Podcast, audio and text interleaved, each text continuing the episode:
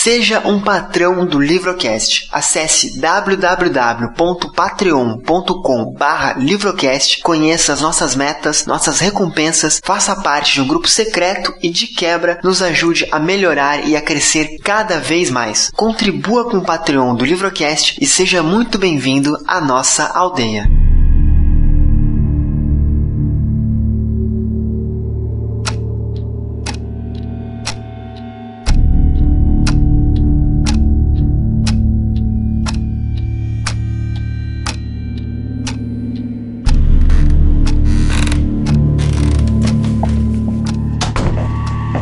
Meu escritório não é grande, e as estantes lotadas de livros e papéis empilhados tornam o espaço ainda menor. Sempre achei que isso dava aconchego ao ambiente, como um ninho acadêmico. Esta tarde, no entanto, mesmo depois de eu ter desabado na cadeira por trás de minha mesa e de a mulher magra sentar no banco antigo em que os meus alunos pedem extensão de prazos ou imploram por notas maiores, a sala é sufocante.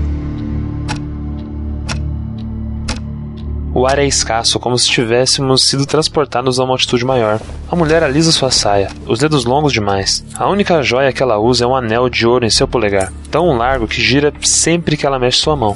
Uma apresentação seria normal nesse momento, afirmo, surpreso com o tom decididamente agressivo de minha voz. Não decorre de uma posição de força, percebo, mas de autodefesa. Um animal pequeno se inflando para criar uma ilusão de ferocidade frente ao predador. Meu nome verdadeiro é uma informação que, infelizmente, não posso lhe dar. Ela diz. Isso coloca você em uma posição vantajosa. Posição vantajosa? Mas isso não é uma disputa, professor. Estamos do mesmo lado. E que lado é esse? Ela ri, o débil ruído de uma tosse mal controlada, ambas as mãos voando para cobrir a boca. Seu sotaque, eh, não consigo localizá-la. Digo, depois que ela se acalma e o anel do polegar para de girar. Já vivi em muitos lugares. Uma viajante? Uma errante, talvez seja o melhor termo. Ser errante implica em uma ausência de propósito. Ela desliza para frente, de modo a ficar bem na ponta do banco, um movimento de talvez 5 ou 7 centímetros. Ainda assim, é como se ela tivesse sentada na minha mesa, a distância entre nós indelicadamente pequena. Eu posso sentir o seu cheiro agora, um vago sopro de palha, como em um celeiro, de gado recém-esquartejado. Por um segundo, acho que não conseguirei expirar de novo sem demonstrar nojo. E então ela começa. Sua voz não disfarça totalmente o cheiro, mas de alguma forma diminui sua intensidade. Eu represento um cliente que exige discrição acima de tudo. E nesse caso específico, como você sem dúvida irá compreender, devido a essa exigência tenho de me limitar a só lhe repassar as informações essenciais. Que vem a ser? Sua perícia é necessária para ajudar o meu cliente a entender um caso em andamento que seja do completo interesse dele. É por isso que estou aqui, para convidar você, como consultor, para fornecer sua avaliação e observação profissionais. O que quer que você considere relevante para melhorar nossa compreensão do. Ela se interrompe, parecendo procurar uma lista de palavras possíveis em sua mente, finalmente decidindo-se pela melhor de uma seleção inadequada. Do. do fenômeno.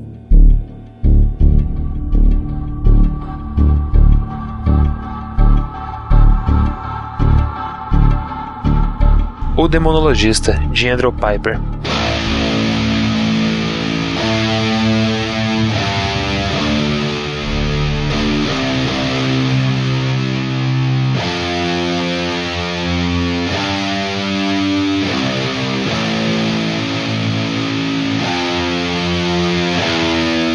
Livrocast, sua viagem pelo mundo da literatura.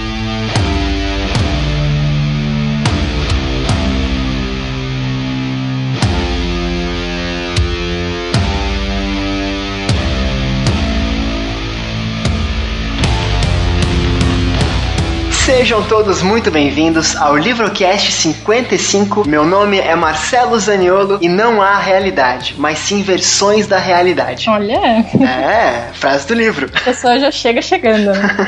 Muito Felipe Cadic isso. Eu sou a Raquel do Pivoca Musical e se vocês ouvirem um culto é que eu moro do lado de uma igreja, tá bom? Tá caçando demônios aí, né? É, pois é. Eu sou a Adriana e eles estão no meio de nós. Espero que não nessa chamada, não nessa gravação. Espero que dê tudo certo, amém. Por favor, favor. Água benta, vai, vai, vai. Eu sou Ben Azrael, do Cabaré das Ideias e de uma terra paralela. Estamos aqui marcando presença virtual. Não é teu nome original, né, cara? Olha só, pessoas com os dois nomes me assustam, cara. Não tem mais, tem mais, tem muito mais. Cara, não, não veja novela mexicana então que tu vai ter assim. É, nome composto. Na, na época que eu viajava para outras cidades e inventava nome, identidade, era muito mais interessante do que levar o nome que você carrega 30 anos, 30 e tantos anos. Por isso escutando isso, tá adorando testemunho. Aqui é o Andrei Fernandes, lá do podcast Mundo Freak, e gostaria de agradecer a participação. E milhões de criaturas espirituais andam na Terra invisíveis, tanto quanto estamos acordados, como quando dormindo. John Miltinho, terror das perigóticas. Perigótica. É um, é um conceito novo para mim. Adorei. Cara, ainda bem que eu acendi a luz daqui, cara, porque eu tô ficando assustado com essa.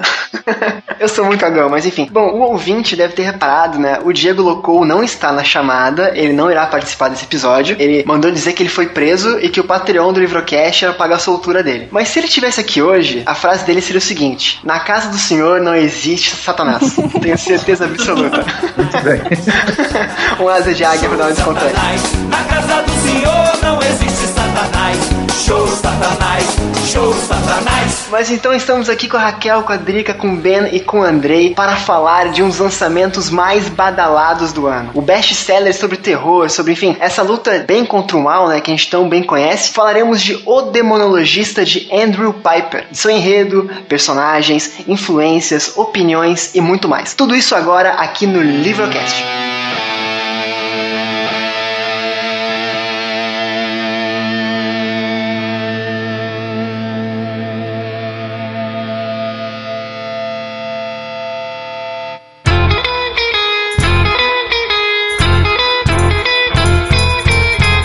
Não, querido ouvinte, isso não é uma assombração, não é um filme de terror, você não está delirando, não está aí no mundo de fantasmas e, e, enfim, diabos, manifestações do outro lado do mundo. Você está sim num quadro de comunicados. Olha, e inclusive vocês não ouviram minha voz no começo do episódio, mas eu estou aqui e não sou um fantasma. Exatamente, nós estamos falando de- desse mundo ainda, né? Ainda. Ainda. Batendo na madeira aqui três vezes, cara, porque. Né? Pra infelicidade de muitos, continua aqui. Tá louco, cara, tá louco. Não, continue, cara, continue, por favor. Mas então, Diego, vamos, vamos ser sucintos, tá? Vocês vão gostar do, do que vocês vão ouvir. Estamos aqui por quê? Esse, esse quadro brotou do nada, voltou por quê? Porque alguém colocou uma sementinha na areia, na, na terra, e botou adubo e regou, aí esse quadro brotou no, no, no cast, cara. tá, mas o que nós vamos falar no quadro de hoje, Diego? Nos comunicados de hoje? Palavras. tá, então eu, eu falo, vamos lá. Marcelo, desculpa, cara, eu não tô participando do cast, então eu tenho que gastar todas as minhas piadas aqui. Nem sei o que eu tô fazendo aqui, né? Mas então, estamos aqui hoje, eu e o Diego, para anunciar quanto tempo, meu Deus do céu, sorteios no Livrocast. Olha. Exatamente. Como você deve saber, né? Se você não, não deixou, não deu play no seu podcast, deixou de ouvir, esqueceu os fones e foi fazer outra coisa, estamos falando no episódio de hoje do livro O Demonologista, da editora Darkside, da Darkside Books, né? E em parceria com a Darkside, o Livrocast vai sortear dois exemplares do livro do tema de hoje. Ou seja, o livro O Demonologista, do autor Andrew Piper. E que de acordo com toda a psicologia das cores, a cor vermelha, a cor quente, vende mais, né? Então é que a gente tem McDonald's e tudo mais. E a capa desse livro é totalmente vermelha, então não tem nada a ver com o que eu tô falando. tu começou a falar, cara, aonde ele quer chegar com isso, cara? Então, Meu Deus. Deve estar vendendo pra caralho esse livro aí. tá sim, cara, tá sim. Eu espero que até o fim do episódio a gente convença os ouvintes a, a dar uma chance pra esse livro, que é muito bem quisto pelos leitores, e eu gostei bastante, mas enfim, ouça o episódio. Ô Diego, então vamos lá. A Darkside, cara, vai mandar pra dois sorteados um exemplar do livro O Demonologista, como eu falei. E já que são dois livros, faremos como sempre: um sorteio no Twitter e um sorteio no Facebook. Nada impede que você, ouvinte, participe de ambos os sorteios, e nada impede também, né, aí vai da sua sorte, né? Vai do, do lado místico aí da, dos dados e dos números, enfim, de, de você ganhar os dois exemplares. Então participe tanto no Twitter quanto no Facebook, né? Que você vai ampliar suas chances de ganhar, porque, enfim, são sorteios isolados, né? Você pode acabar ganhando os dois livros. E como é que a gente faz, Diego, pra participar? Como é que o ouvinte faça participar do Twitter, do sorteio de um livro no Twitter? Bom, se você é ouvinte nosso antigo, já você deve saber todas essas regras que a gente já repetiu inúmeras vezes, né? A mecânica vai ser a mesma. Mas se você é novo aqui e ainda não participou de nenhuma promoção do Livrocast, é, para participar no Twitter, basta seguir o Livrocast e a editora Darkside Arroba Darkside Books. e arroba Livrocast. Exato. E clicar no botão que tem lá no meio do post também, que já tem a frase pronta para participar do sorteio. Exato. Aqui embaixo na postagem tem todos as é, como fazer para participar no sorteio no Twitter, como fazer para participar do sorteio no Facebook, né? E tem aqui no meio da postagem um botãozinho que você vai clicar e vai twittar um texto já pré-programado, né? Vai estar participando do sorteio desse livro no Twitter. Você gostaria de estar participando dessa promoção? é, eu dei uma de atendente de telemarketing, mas. e, e, Diego, como é que o ouvinte faz participar no Facebook? Bom, Marcelo, aí é um pouquinho mais complicado, mas nada que impeça a pessoa de participar. Exato. Basta curtir a fanpage do Livrocast no Facebook, curtir a fanpage da Darkside no Facebook e compartilhar publicamente a imagem do sorteio que será postada no dia da publicação. Aí na fanpage do Livrocast você clica na aba promoções e em participar, né? Em quero participar, enfim. E é isso. Na dúvida, é só seguir o passo a passo aqui embaixo na postagem. E se já passou o sorteio, cara, desculpa, eu não posso fazer nada, mas então. Corre, escute- corre. Não, corre não, você já passou, já passou, já passou. Ah, não, se o cara tá ouvindo lá em 2016, né? Aí. Agora, pra pessoa saber se já passou ou não, Marcelo, quando é que vai ser esse sorteio? O resultado irá para o ar no dia 25, 25 de setembro de 2015. O sorteio será realizado, se tudo der certo, no dia 24 de sor- de setembro. Amém.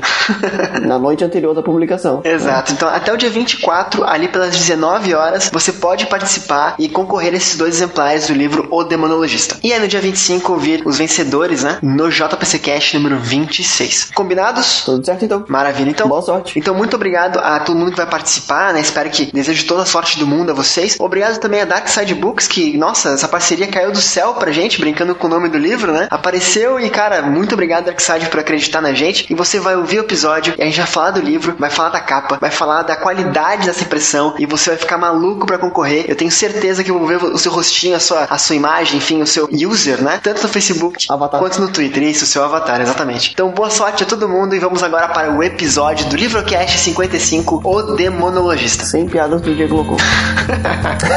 Tadinho.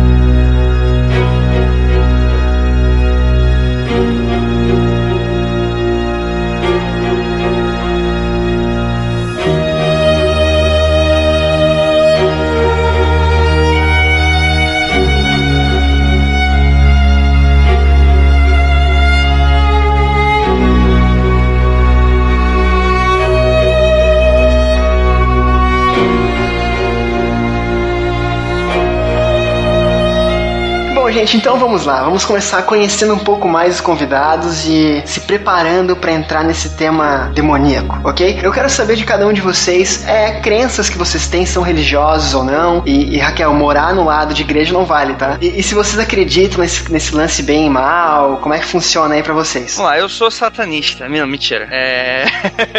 Não, vou, vou ser, vou ser bem sincero aqui. Eu gosto muito da mitologia essa criada em volta de demônios, principalmente graças à Igreja Católica. É bem, eu acho, juro pra vocês, eu acho bem interessante, mas eu não tô na presença do bem e o mal. Acho que o mundo tem mais tons de cinza do que a gente pode imaginar, mais ou menos uns 50.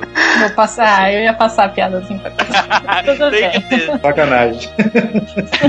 Mas eu, hoje eu sou uma pessoa laica. Eu aceito tudo, filho. Tá, tá, tá de bem, tá de boa com a vida, tá tranquilo. É, eu sigo essa linha do, do Andrei, assim, eu não, eu não tenho nenhuma religião, nunca tive, mas eu também não desacredito de nada. E eu gosto bastante de ler sobre demônios e essas coisinhas assim. Mas eu acho que bem e mal tá mais na cabeça das pessoas, é um conceito, assim, na cabeça das pessoas do que qualquer outra coisa. Olha, cara, eu sempre, assim, essa coisa muito maniqueísta nunca foi muito a minha linha, sabe? É, tanto que eu gosto muito da mitologia grega, porque mesmo os deuses que tinham aquela pegada um pouco mais positiva também tinham um lado ruim. Então, teve Deus que expulsou o próprio filho porque era coxo, sabe? Então, é- essa essa coisa assim, muito maniqueísta não faz muito o meu estilo. Eu acredito realmente que bem e mal são coisas que todo mundo tem dentro de si. A gente tem os nossos dias ruins, a gente tem os nossos dias bons. E como a Adri falou também, tem coisa que tá muito na cabeça, assim, mas acho que todo mundo tem a propensão para fazer coisas boas e ruins. Às vezes é só um empurrãozinho que falta para tomar alguma atitude que define, acaba definindo a pessoa. É o negócio da faca, né? A faca ela serve para cortar e para passar a margarina no pão. então, é mais ou menos isso. Eu acho que eu vou começar com uma frase que eu acho que atribuída ao Mark, Mark Twain, eu acho que é prefiro o céu pelo clima, o inferno pela companhia. Então, minha religião é Jedi, né? Eu sigo o código Jedi, então a ideia de maniqueísmo tal, sei lá, eu situo historicamente, né? Vem, vem dos persas essa brincadeira, isso já pode falar um pouquinho do livro? Pode, fica à vontade. Eu, eu gostaria muito de acreditar em algumas coisas, mas eu acho que assim, a realidade, ela é, como na abertura do, do podcast, é, a realidade ela é, ela é um pouquinho mais complicada do que a nossa consciência consegue captar, né? Eu não duvido de nada. Inclusive, eu tô falando aqui pelo iPad, eu também não duvido que esse iPad de repente começa a levitar aqui e, e fala assim: olha, bicho, você tá mais por fora que bunda de nudista. Aí, tudo é possível, né? Inclusive, mas essa dicotomia maniqueísta mesmo de bem e mal, ela, ela serve para você escrever roteiro, mas agora na realidade ela pode ser um pouco mais difícil de ser enquadrada. Bom, eu, eu tô percebendo que todo mundo aqui pode não acreditar, né, nessa questão bem e mal e tal, mas também não é avesso a ter experiências nesse sentido, né? É aquele negócio, tipo, ah, beleza, eu tô no, no meu cantinho aqui, agora se aconteceu, eu não vou dizer que não, não aconteceu, né? Tipo, o iPad levitou aqui, opa, alguma coisa tem, né? Mas sabe o que eu fico a impressão? É que, no caso, a gente discutindo aqui sobre bem e mal, do ponto de vista principalmente da cultura, que é essa cultura de massa, que é a literatura contemporânea, que o livro faz parte dela, né? Mas em cima de uma base anterior, que é essa literatura clássica do Milton e tal, e mais ainda, se a gente voltar antes, é Dante Alighieri e os árabes que escreveram também, tem na literatura árabe viagens ao inferno, uh, ao que seria o paraíso tal. Tudo é possível, mas agora como que a, a ciência pode vir a, a, explicar, por exemplo, determinados fenômenos paranormais? É, acho que uma coisa não exclui a outra, no final das contas. Agora, a visão de bem e mal é que pode, é que acho que é mais humana do que qualquer coisa, né? Só para responder a pergunta que eu propus, né? Eu também, eu nunca fui muito religioso, assim, de frequentar cultos, de pesquisar sobre. Eu sou bem, bem, bem ateu. É foda falar que a gente é ateu, que a gente pode ser apedrejado, né? Mas eu sou um cara muito cagão, então na hora que de noite acontecer alguma coisa, cara, olha, eu rezo até pra. Eu durmo de luz acesa quando eu tô sozinha. cara, eu, te, eu sou muito cagão, eu sou muito cagão, eu sou muito cagão e eu não, eu não chego nem a ter vergonha de falar isso, né? Que é uma coisa tão presente em mim, enfim. Uma coisa, já, já puxando um pouco mais o livro de hoje, assim, é uma coisa que eu acho muito legal nesse livro é a visão que ele traz esse bem e mal, né? De que tá na cabeça das pessoas, não que é uma coisa. Não, talvez não seja uma figura, um personagem, uma coisa assim física, né? Pode ser uma decisão interna, uma coisa que tu vê, o teu ponto de vista, como eu usei na frase de abertura. Isso eu acho muito válido e, cara, a gente sabe que o homem pode ser muito bom ou muito ruim, né? Ou, ou aqueles tons de cinza que o Andrei mencionou. Então, enfim, eu, eu, prefiro não ver nada, mas se eu ver, eu vou acreditar, não tenho dúvida disso. Tem uma frase em espanhol sobre bruxas agora que eu não consigo lembrar. Não tem bruxas, mas que elas existem, existem. Exatamente, exatamente. É de quem essa frase, cara? Ah. Cara, isso é. Deve ser tipo um ditado popular de lá, isso, né? Exato, é como se fosse um ditado mesmo. Bom, eu, eu vou começar então, já que a gente definiu mais ou menos como cada um aqui pensa ou entende essa questão, esse conflito bem e mal que é tão presente no livro, eu vou trazer rapidinho agora uma biografia do autor. Bom, o Andrew Piper, né, que é o autor desse livro, ele nasceu no dia 4 de janeiro de 1968 na cidade de Stratford, Canadá. É um autor canadense, portanto. Uh, ele é muito premiado, né, ele tem seis romances, entre eles dois que são muito, muito famosos, enfim, e eu nunca tinha ouvido falar deles, Lost Girls e The Killing Circle. Alguém conhece alguma coisa desses livros, não? A fundo não, assim, realmente só de meio sinopse de cada um. É, tu pesquisando pelo autor, tu vê que ele é famoso e premiado e que esses livros são os mais famosos dele, junto com o Demonologista, né? Mas eu não cheguei a aprofundar em nada deles, nenhum dos dois. Ele também tem quatro irmãos, né? Ele é, ele é o quinto filho, mais novo, caçula, e ele conta que tem uma diferença muito grande entre ele e os irmãos mais velhos, quase 15, 20 anos de idade. Ele, além de ser o filho mais novo, ele foi criado quase que com vários pais e várias mães, né? Ele adorava também ler e escrever desde pequeno. Uh, ele sempre quis ser escritor, né? Ele é formado formado em literatura inglesa, com honrarias, um baita aluno. Ele também fez, depois de, de se formar em literatura inglesa, ao invés de fazer um doutorado ou um mestrado, ele se mudou, olha que maluco, ele foi para Toronto com a namorada dele e lá estudou direito, né? E ele acabou com a namorada, ficou por lá e acabou o curso, tipo. Acabou com a namorada. É, não, ele não não estão juntos até hoje, né, e tal. Mas mesmo assim ele continuou em Toronto estudando e ele se formou em direito e ele fala que ele nunca quis estudar direito, ele nunca quis praticar a profissão de direito. Ele estava em Toronto, estudou e já que ele começou, ele acabou. Né? Ele até fala que ele tem algo muito interno nele que é o seguinte: comecei uma coisa vou até o final, sabe? Uma coisa meio romântica, uma visão romântica. E eu acho legal falar isso porque eu, eu sinto um pouco desse, dessa característica no David Ullman, que é o protagonista do livro, nessa questão de, cara, tô aqui, vou até o final, não vou parar agora não, sabe? Não posso desistir. Não sei se tem um pouco dele ou não, mas é, é legal mencionar. Andrew Piper prometeu a si mesmo que ele teria um livro publicado até os 30 anos de idade, e ele conseguiu fazer isso, né? Uma, uma meta aí bem bacana, estou nela ainda.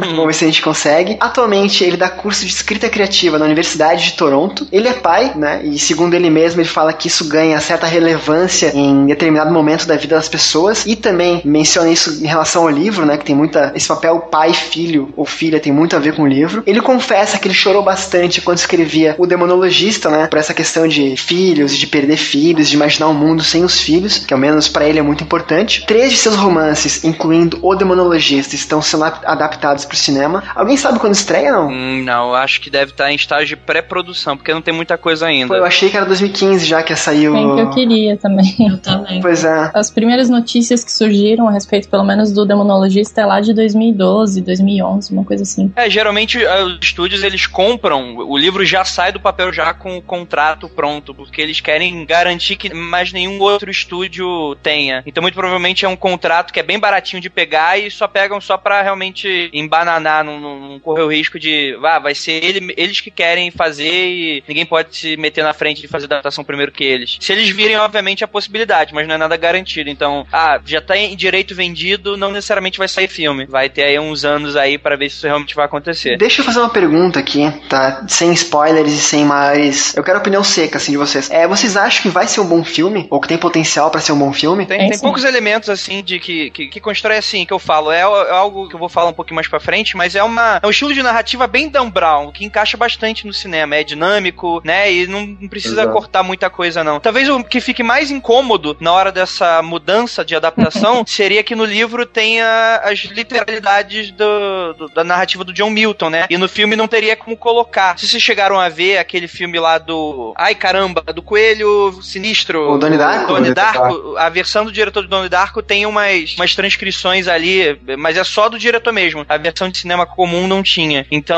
assim, eu acho que ficaria bem prejudicado por causa disso. Porque eu acredito que a maioria do público nem faça ideia de quem seja John Milton ou Paraíso Perdido. Mas enfim, eu acho que, tirando isso, eu acho que seria bem fácil fazer essa adaptação. Só um parênteses aqui, tá? Eu falei que era cagão, né? Cara, esse Donnie Darko, esse maldito coelho, cara, tirou meu sono por algumas noites, cara. Olha, cara, eu acho que, que daria um belo de um filme e a minha única preocupação até seria com o que fariam com o final.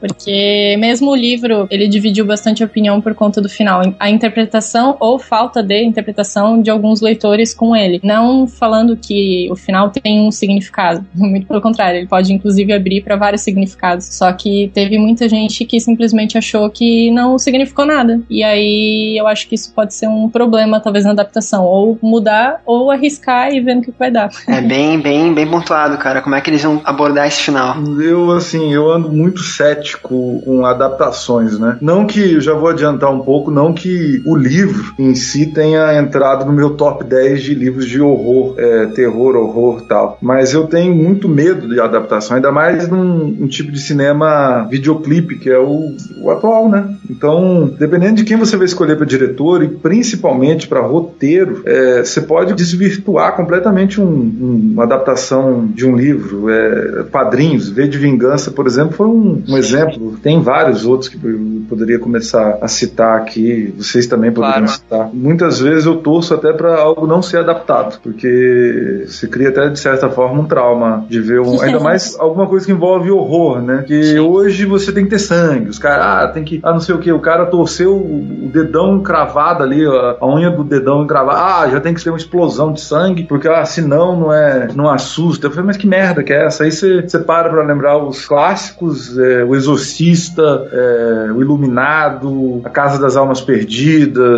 Podia citar vários outros que não tem esse apelo, né? Aí você pega agora o Demonologista, aí será que não, ah, não, mas será que não podia colocar no início, lá em Veneza, uma explosão de sangue no, quando o cara tá saindo do prédio? Aí lascou. É, concordando ao mesmo tempo discordando um pouco, é, eu acho que a narrativa do Demonologista é tão feijão com arroz que eu acho que ele só vai se embananar nesse momento de como fazer essa, essa coisa da citação do John Milton, porque assim, se a gente for pegar pelo próprio Dan, Dan Brown, que é a mesma coisa, né, o filme, a hora que o filme se embananou foi na hora de tentar passar aquela narrativa cheia de explicação pro filme, porque se você for tirar só pelo o, o lance da aventura, a gente não tem tantos elementos assim de, de horror gráfico, né, ou, ou de uma mega adaptação, como por exemplo, você citou aí o V de Vingança, o problema do V de Vingança é, é a complexidade do Alan Moore também, mas eu achei tão simples o Demonologista, tão dinâmico, que eu acho que ele tem já uma narrativa cinematográfica que eu acho que facilitaria bastante essa adaptação. É, o que me deixa um pouco otimista com essa adaptação, além do diretor ter sido anunciado como Robert Zemeckis, né? Não sei se é assim que se fala ou não, mas ele fez Forrest Gump, que é um filme que eu, que eu amo, De Volta pro Futuro, que, enfim, todo mundo gosta, né? Então é um, é um cara que tem potencial e a falta de personificação no, de, do mal no livro, acho que facilitaria também, sabe? Ser uma coisa mais psicológica, assim, sabe? É, até porque o demônio aparece, ele meio que aparece e fala com o cara através de outros corpos, né? Então a chance de dar merda da personificação do diabo seria bem pequena, assim. Eu não sei, eu imagino muito pouco de efeito visual, por exemplo, efeito enfim, digital, né? Vocês sabem qual que é a classificação do filme? Se é P13? É, pera, tu tá afirmando ou perguntando? Não, eu tô perguntando. Ah, tá, não sei. Ah, então, não sei, acho não. que é muito cedo ainda pra ver isso, se É, é, né? isso nem produção. É. Mas, cara, eu P- imagino que deve ser PG-13 mesmo, deve ser. É, se devem for- tentar PG-13. Se for, pode ter certeza que vai ter uma coisa personificada. Certeza. Ah, Ah, fácil. não, depende. Depois, né, o, o Cavaleiro das Trevas é PG-13, né? E é bem. É, é bem adulta, assim, a, narrativa. Depende. É, um não- milagre, né? Mas não envolve, não envolve de, eh, o, o cramunhão de garrafa, né?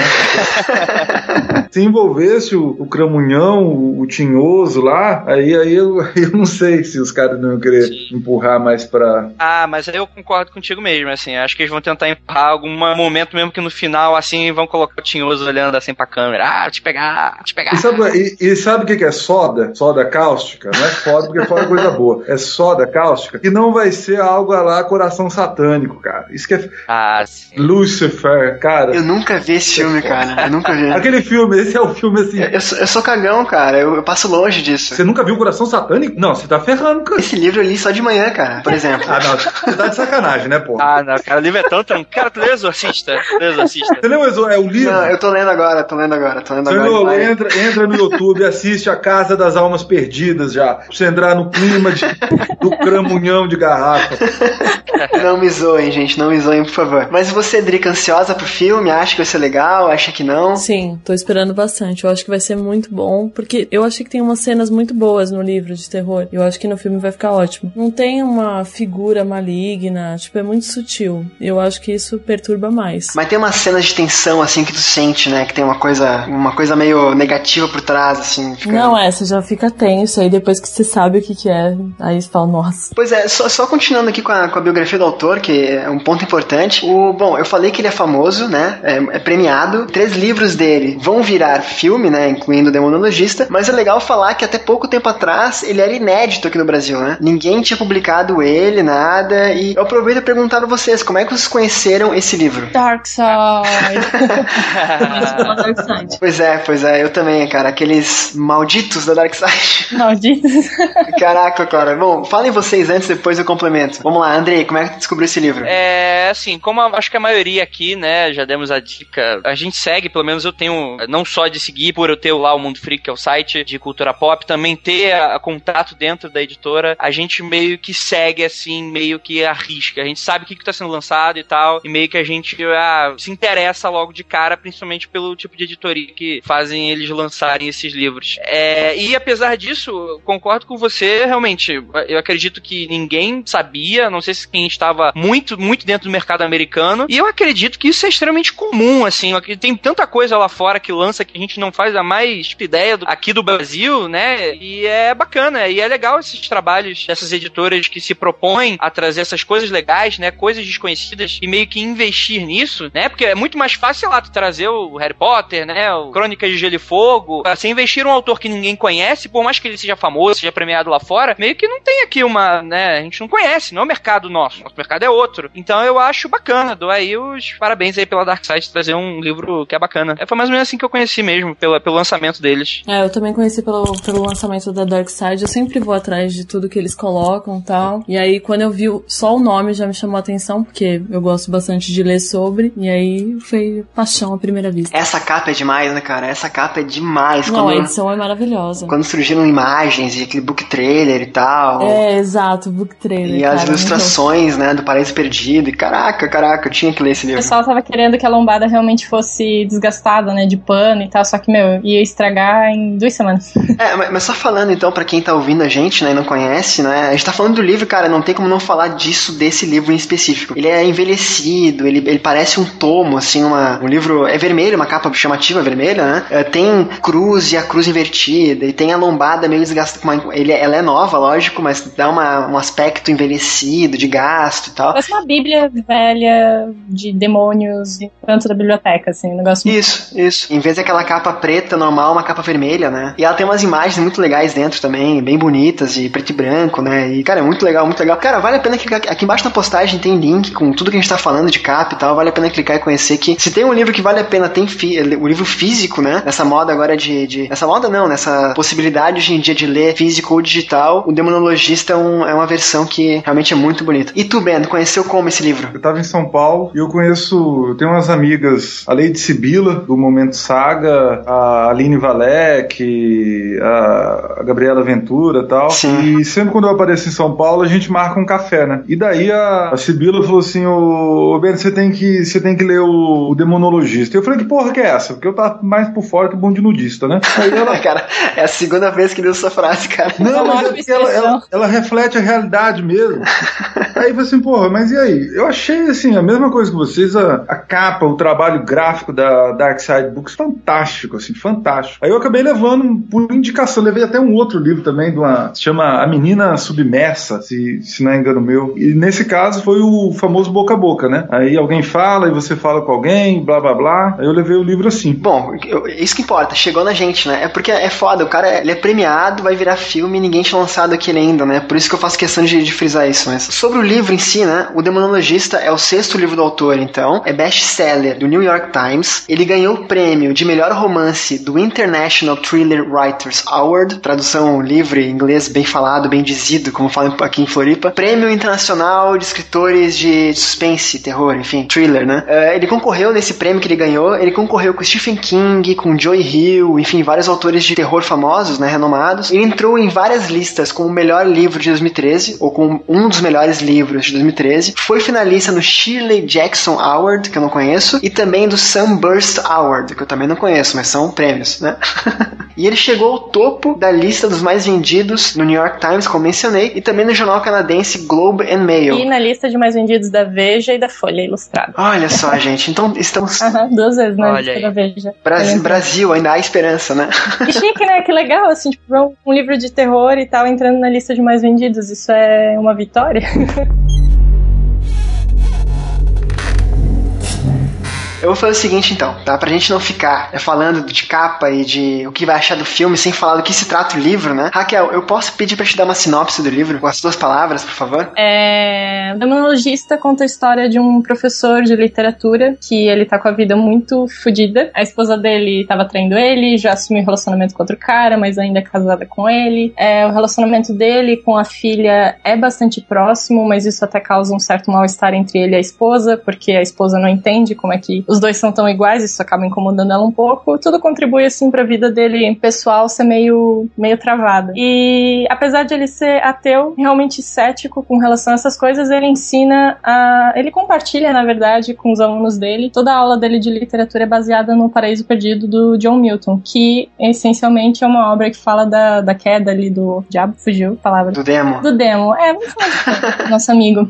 Queda do anjo, na verdade, né? Não é queda do demônio. Ele é professor universitário e tal. Ele se especializou na obra do John Milton, do Paraíso Perdido, e que narra de forma até poética, né, a queda do homem através da tentação de Adão e Eva por conta do Lúcifer e tal, e da expulsão dele do jardim do Éden. E ele é um cara meio amargo, meio sarcástico também, tem dificuldades ali com o relacionamento familiar, e ele recebe um convite de uma mulher muito esquisita para fazer uma viagem até Veneza. A mulher magra. A mulher magra, isso, ela não tem nem nome. Ela não se identifica nem nada, ele recebe esse convite para fazer uma viagem para Veneza para testemunhar um fenômeno e usar as habilidades dele, que apesar de serem mais teóricas com relação à literatura que ele ensina, para usar essas habilidades dele para ajudar a resolver esse caso. E isso é tudo que ela fala. E aí ele vai para Veneza e ele testemunha algumas coisas meio cabreiras assim, e a história se desenvolve em cima disso dele. Gente, posso dar um testemunho aqui? É o momento Love Story agora. Eu fiquei imaginando essa, essa personagem, a mulher magra, como a Angélica Houston, que É, foi uma crer. paixão minha de infância. Que eu era completamente apaixonado por ela, aquele visual família Adams, lembram? E eu fiquei imaginando essa.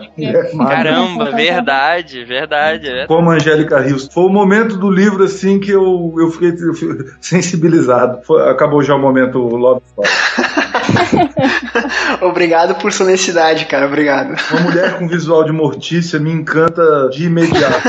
É que da maneira como descreve, ele descreve, eu acho que beleza não era exatamente o melhor adjetivo pra ela. Mas eu entendo, é relativo, eu concordo isso é com relativo. você. É, sim, com certeza. Então, assim, né, o, o David Ullman, que é o protagonista, ele tem uma filha, que é a Tess, né, muito importante pra história também. Eh, tem essa crise toda que foi falada. De, de- eu acho legal falar o seguinte, pô, aparece alguém no teu escritório e te chama, vamos pra Veneza ver um negócio louco lá, que tá rolando? Vem uma parada louca. uma parada louca, vamos lá, loucas aventuras, né? Não, cara, é óbvio que tu não vai. Só que como tem todo esse background do personagem, problema em casa, a, a esposa que tá em um outro relacionamento mesmo casada, tem um lance da melhor amiga dele também que não tá muito bem e tal. É, tem essa questão de a filha dele, ele é uma pessoa muito, entre aspas, introspectiva, muito. Eu não quero usar a palavra depressiva, tá? Mas é, ele, ele é meio. Eu acho que introspectiva é uma boa palavra, assim. Também acho. Sim, sim, introspectiva. Perfeito, então, então esse- isso não. A filha dele também é. E, então ele tem vários motivos, vários cenários, vários elementos que fazem com que ele aceite essa loucura de ir até Veneza. Não é uma coisa gratuita, sabe? Deixa eu fazer uma pergunta pra vocês. Vocês compraram essa ideia de- dessa mudança dele ir pra Veneza? O que, que vocês acharam? Cara, é, é, eu, eu comprei. É, Até por isso eu falei o que eu falei agora. Tipo, eu realmente achei assim, cara. No primeiro momento eu achei que ele não ia. Tipo assim, na hora que teve, que teve o convite, eu, cara, na boa, se ele for é ridículo, né? Quem é que iria de uma. A mulher não falou o nome dela, não falou pra quem ela trabalha, não falou o que ele ia fazer. E ele vai. Tipo, lógico, tem uma passagem paga, é, hotel classe A mais lá em Veneza, e mais uma bolada em dinheiro, só pra ele lá ver, né? É isso que ela, que ela oferece pra ele. Mas mesmo assim, é, esses elementos de casamento, amizade, é, paternidade me convenceram. Até porque não é só o histórico disso, mas coisas que aconteceram naquele mesmo dia, né? A discussão que ele teve com o cara e tal, o que a esposa dele fala pra O ele. que a amiga contou também, né? Foi uma coisa mais impulsiva, mas eu comprei a ideia também porque a ação de ir para lá era impulsiva também, então.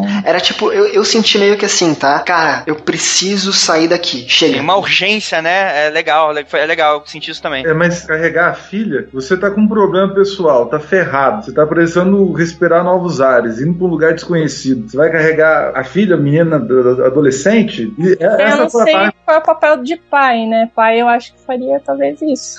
Eu, eu fiquei com a impressão que ele, ele justamente não faria isso. Pra ir pra falar assim, ó, eu sou professor, então imagina, eu não tenho filhos, mas se tivesse, assim, ó, Diego, você tá indo lá pra, pra Nairobi, no Quênia, porque lá tem uma parada na área que você pesquisa que, que é o que há. Ah, óbvio, vou levar a minha menina, porque eu tô fudido no relacionamento, tô não sei o quê, porque, ok, essa parte do livro é que eu não. Foi um primeiro momento de, sabe, de discordância, condução da trama. Concor- ah, concordo, mas é. Só que assim, você deu o exemplo aí do Quênia. Só que, porra, é- é- não é Quênia, é Veneza, né? Veneza já tem aquela coisa do turismo. E como ele era, até esse momento do livro, ele é extremamente cético, né? Ele, ele, ele mesmo diz, né? Ah, vou lá resolver os negócios e volto, né? Ele acha que é um dinheiro fácil, dinheiro rápido. Obviamente, ele, como professor e tal, ele não iria em primeiro momento. Só que naquele ponto de virada, né? A motivação que faz ele ir, no meu, no meu caso, convenceu, assim. O meu problema que eu vou ter com o livro um pouquinho mais pra frente, que eu posso até citar aqui já de antemão, tem um ponto muito positivo e muito negativo. Eu acho que a construção da relação dele com a filha é muito boa. Eu acho que esse é o ponto alto alto da trama. Inclusive, em certos momentos da, da, da aventura, eu vou falar aventura, mas, sei lá, o pessoal vai achar que é Goonies. Não, mas a aventura em si, dele sair à procura da filha, eu,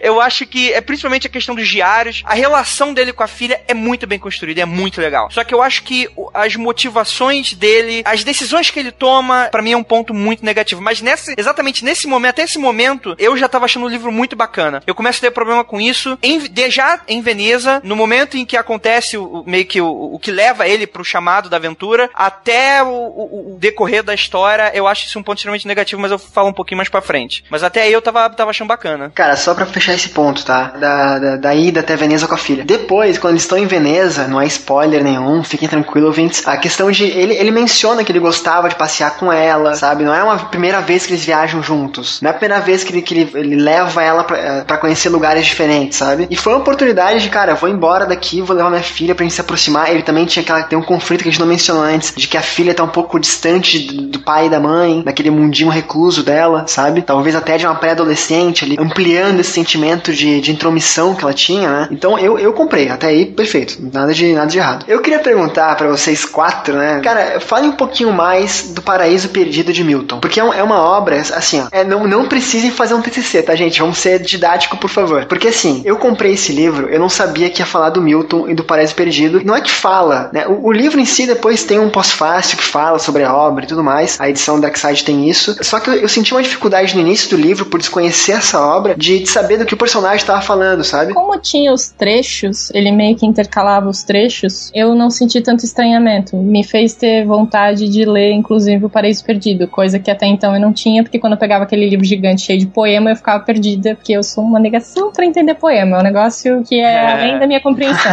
Somos dois. Só que ali no Demonologista, meio que o cerne da história toda é construído em cima do, do Paraíso Perdido. Então você sabe que uma Sim. coisa tá muito relacionada com a outra. O autor traz esses trechos para dentro da obra. Ele vai citando partes, às vezes tem nota de rodapé, mas ele vai citando partes, e aí parte disso é uma interpretação Sim. tua, que talvez pode estar completamente fora do contexto da obra, e a outra parte é aquela coisa realmente da interpretação que o David coloca pra ti, o que, que ele Sim. entendeu com aquilo no momento. É meio complicado, porque realmente se tu não tá familiarizado com a obra, pode ter esse problema, mas como o David meio que fazia a interpretação junto a gente, para mim foi mais ok. Com certeza. E eu acho bacana porque isso tá tão dentro da narrativa, quanto também acho que até uma relação metalinguística de que o que acontece com o David tem muitos paralelos com a própria obra. Então é, é, é bem bacana como isso é trabalhado. É bem legal. É assim, ó, eu entendo. É, é lógico que ele fala trechos no livro e tudo mais. Para mim, como leitor, isso não estragou o livro de forma nenhuma, tá? Eu tô sendo sincero. Mas faltou uma visão maior, assim, o que que é o Paraíso Perdido? Que no final da obra eu fui ter, eu revisitei alguns pontos e tal, eu entendi perfeitamente. Mas eu acho que é legal gente já colocar pro ouvinte, agora pro leitor, o que que seria o Paraíso Perdido de Milton, assim. Pra quem não, não conhece essa obra de Milton,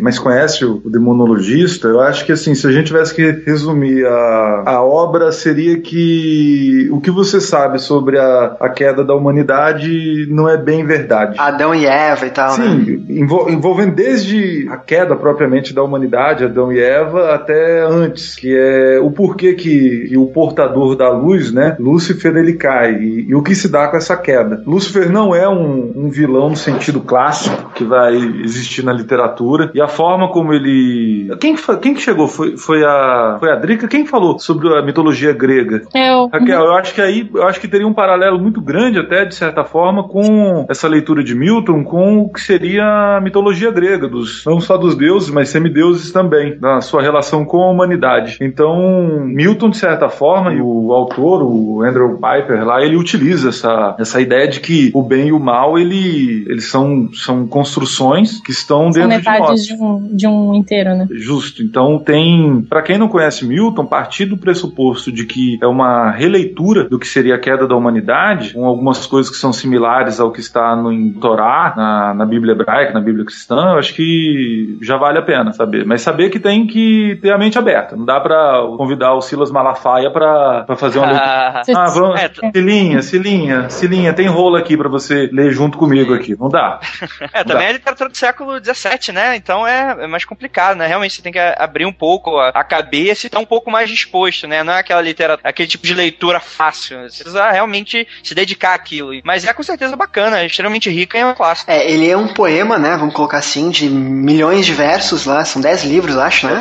É. Doze, Cada se Ah, são 10, 12 livros, sei lá, cada, cada livro tem, sei lá, quantas mil palavras e mil versos. O que eu peguei lendo pós-fácil e lendo a obra de um, de um todo é que nesse livro, teoricamente, Satã, ou Lúcifer, né, ele é o protagonista, ele é tipo que o herói da história, não é? Anti-herói. É, o anti-herói, lógico, mas ele, ele mostra, ele faz paralelos claros entre o que seria o Lúcifer e o que seria Deus, que eles são muito próximos em, em efeitos positivos e negativos, vamos colocar assim. Ele- Eles agem de formas diferentes, mas a- da mesma forma. Me faz pensar muito, Milton. E olha que quando eu, eu conheci Paraíso Perdido, eu era um adolescente, então a memória já não é aquela coisa maravilhosa. Eu tô com 36 anos agora. A leitura de Milton me faz pensar muito o aspecto do, do demônio em Jó. Então, o que que é? Ele é um agente de Deus, né? E quando você pensa a discussão que existia entre os antigos rabinos sobre a natureza divina, justamente nessa discussão de, de bem e mal, a gente vê um problema muito sério, porque se você pensa que o, o mal ele é exterior a Deus, então você divide Deus. Então você tem, no final das contas, dois deuses. Os persas Sim, verdade. os, os mazdeístas, eles acreditavam na existência de Hormuz Mazda e Arimã. Arimã era o que seria correspondente ao diabo. Então existia essa divisão. Agora, quando o judaísmo ele entra em contato com o mazdeísmo, com a leitura, os rabinos vão ler o Avesta, o Zen de Avesta, e descobrem isso, que eles tinham que dar algum tipo de resposta. Tá inclusive em Isaías, que é quando se fala que o, tanto o bem quanto o mal procedem de um único agente, no, no caso, uma única divindade que é Deus. E quando Milton vai escrever o Paraíso Perdido, muito ele se apropria muito disso, o que vai permitir, inclusive, preservar a ideia de onisciência, né? Onipresença e onipotência divina. Pesquisando sobre o livro, né, o Andrew Piper, ele fala que ele tinha lido Paraíso Perdido na faculdade, quando ele era estudante na época, antes da aula e tudo mais, e que ele lembra, assim, ele lembrava muito pouco da- do, do enredo em si. O que ele lembrava é que era uma obra fascinante, e era tão fascinante, tá, que chegava a ser perigosa no encanto que ela proporcionava. Essa questão de apresentar Lúcifer não como vilão, mas como talvez um herói, um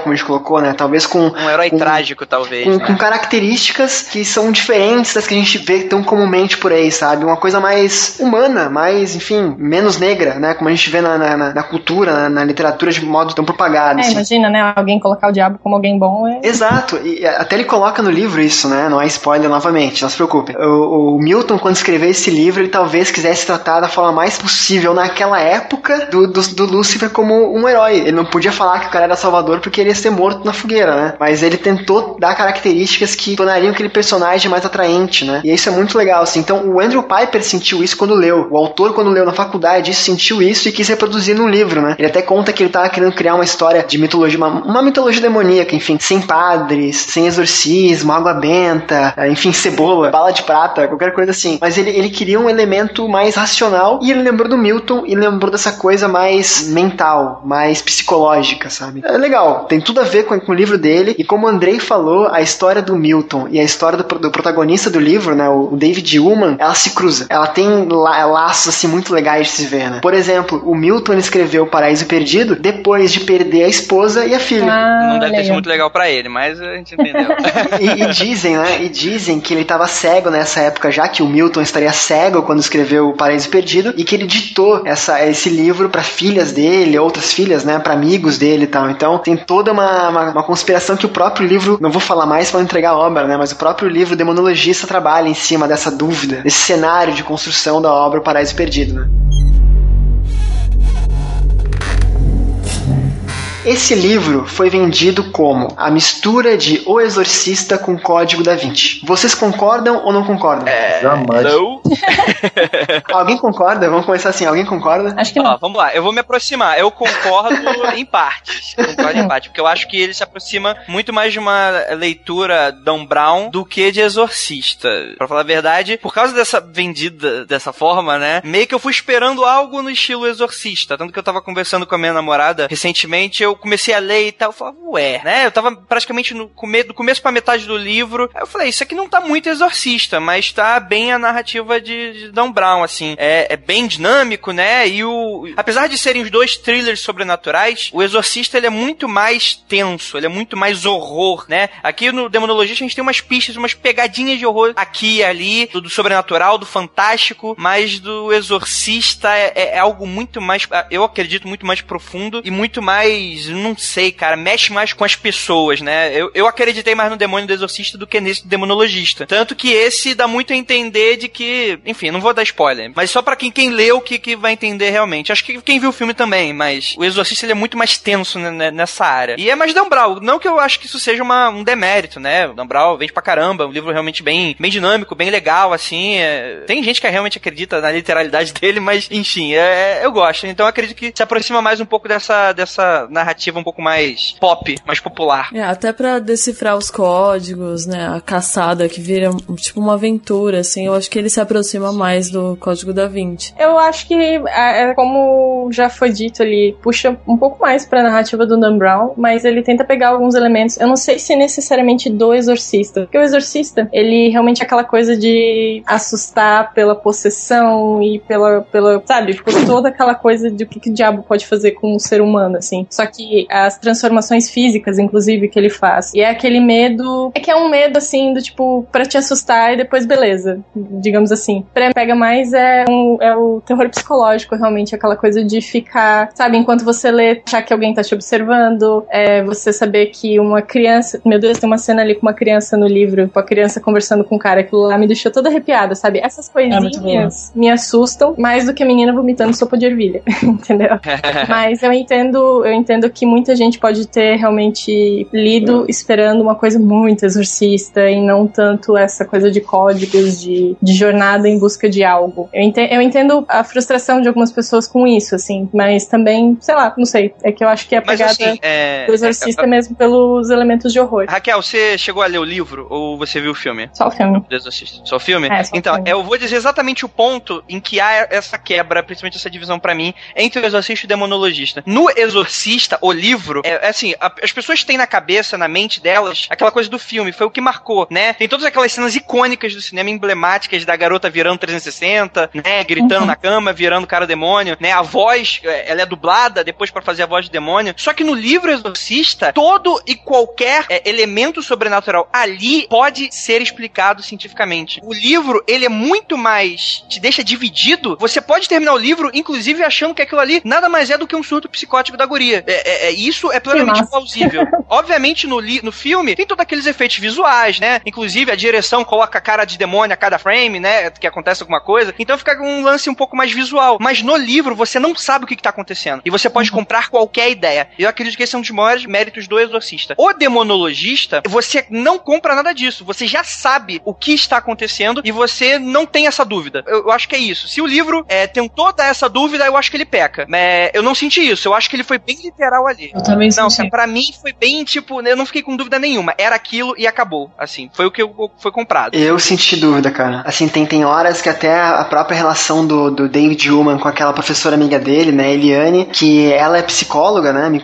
me corrijam se estiver errado, e ele liga pra ela e, cara, eu tô perseguindo, sei lá, eu não posso te falar o que que é, mas eu tô encontrando sinais e tal e tal, e ela começa a colocar na cabeça dele assim, cara, tu tá ficando maluco, velho, tu tá ficando fora de si, tu perdeu tudo que tinha na tua vida e tu tá maluco agora, sabe? Pra mim alimentou essa dúvida, sabe? De, de É que, a- é que a parada é que é o seguinte, dentro do livro, ele faz uma brincadeira, aquela, aquela, questão do... Eu já vou entrando aqui já no enredo, não sei nem se eu posso, se você quiser você corta. Mas, é, por exemplo, existem diversas provas que fazem... é, essas- todas essas evidências provam que tudo que tá ali é real. Por exemplo, dá o exemplo. Ah, chega uma hora que o, o, o capetinha, ele fala pra você uma coisa do tipo, ah, vai acontecer isso. E acontece. É, tem o diário da menina. Então você vê que apesar dos dois nunca terem tido uma relação do que eles iam pra Veneza, é, acontecia com ela a mesma coisa que acontecia com ele. Então são elementos que não te deixam com dúvida. Apesar da menina, outra coisa também, apesar da, da menina que acompanha ele na aventura ser uma doutora, psicóloga, ter estudos e premiações, cara, esse é, é o- um dos grandes problemas. Todos os personagens compram a ideia muito rápido. É, todos eles são convencidos muito rápido e isso me incomodou demais, assim. Do tipo, ah, então, é, aconteceu isso, isso, isso. Bora, bora, vamos lá para essa grande aventura e narrador sessão da tarde agora. Eu acho que é, é- é- é- esse foi o meu grande problema. Então, assim, pra mim, ele foi bem óbvio, assim, ele foi bem objetivo. Não que isso me incomoda, eu acho que foi uma linha criativa dele. Isso não me incomodou. Agora, pra mim, é- era aquilo e acabou. É, eu acho que a questão aqui não é misturar e analisar em relação a outros livros, né? Tipo, ah, melhor ou pior. Não, então, lógico, lógico, lógico. Mas eu, eu- assim, eu tive dúvida em alguns momentos, por mais que a dúvida não, permanecesse, não ficasse na cabeça por muito tempo, ela fosse rapidamente sanada, se ele tava louco ou não, por exemplo. Mas eu senti essa. Tinha horas que eu, caraca, esse bicho tá, tá fora de si, cara. Ele tá. Ele pirou, pirou, maluco. Eu, tanto, eu sou fã tanto do filme quanto do livro Exorcista, mas sabe que eu não ia comparar nem com o Exorcista, o, o livro, seja o filme ou o livro, com o Demonologista, eu ia comparar com um livro do Lovecraft, que é o Estranho Caso de Charles Dexter Ward. Não, sei, se, vocês- perfeito, não sei se vocês já viram. Ali você tem a construção de uma possessão que ela é muito mais verossímil. E eu concordo integralmente. A- as coisas ali são dadas de forma muito fácil. Aí eu posso até fazer um. Posso até ser crucificado pela galera que vai escutar o podcast. Bela escolha de palavras, inclusive. não, eu, eu ler, ao ler o Demonologista, eu fico com a nítida impressão de literatura fast food. E aqui eu tô dizendo ela em que sentido? Ela é uma ideia muito boa, é uma ideia muito bacana, mas que ela precisa ser palatável, é, sabe, ser produzida em massa. E isso, Concordo, isso faz com concordo. que, ó, aconteceu um negócio ali, ó, o Cramunhão surgiu, opa, vamos chamar ele pra tomar um vinho. Vinho ou cerveja artesanal? Não, vai ser vinho. E tá dado já, ele já tá tomando a cerveja, o vinho. E é chileno, verdade. que é, o que é melhor, o Merlot. Então, assim, eu fico- eu- aí eu fico com a impressão de literatura fast food. Isso não está acontecendo somente com literatura de horror, terror, mas isso também atinge a ficção científica. Aí as coisas são, são muito rápidas, muito. Porque precisa ser rápido. Como eu disse, eu comparo com o que o Lovecraft escreve em uma trama que, de certa forma, é muito similar, que é o, esse o estranho caso de Charles Dexter Ward, que é um livro muito bacana. É, assim, eu acho que é meio complicado a gente não, não. Eu falei que não queria relacionar, mas é complicado, né? Tu fala de demônio, tem referências quase infinitas aí, né? De possessão e tudo mais. Eu trouxe essa questão do mais do. Voltando à pergunta inicial, exorcista com código da Vinci, porque eu, eu vi muita gente em Scooby, em resenhas, em, em redes sociais, comentando que o livro tinha decepcionado eles. E voltando lá no início, eu não sou o maior fã de terror porque eu sou medroso. Eu acabei de ler esse livro, eu já engatei a leitura no Exorcista, por exemplo, sabe? Pra poder, tipo, eu, eu quero ler mais. Eu, eu realmente quero vencer meu medo. que era pra pagar o medo, ia dizer. Não, não, não, não, não.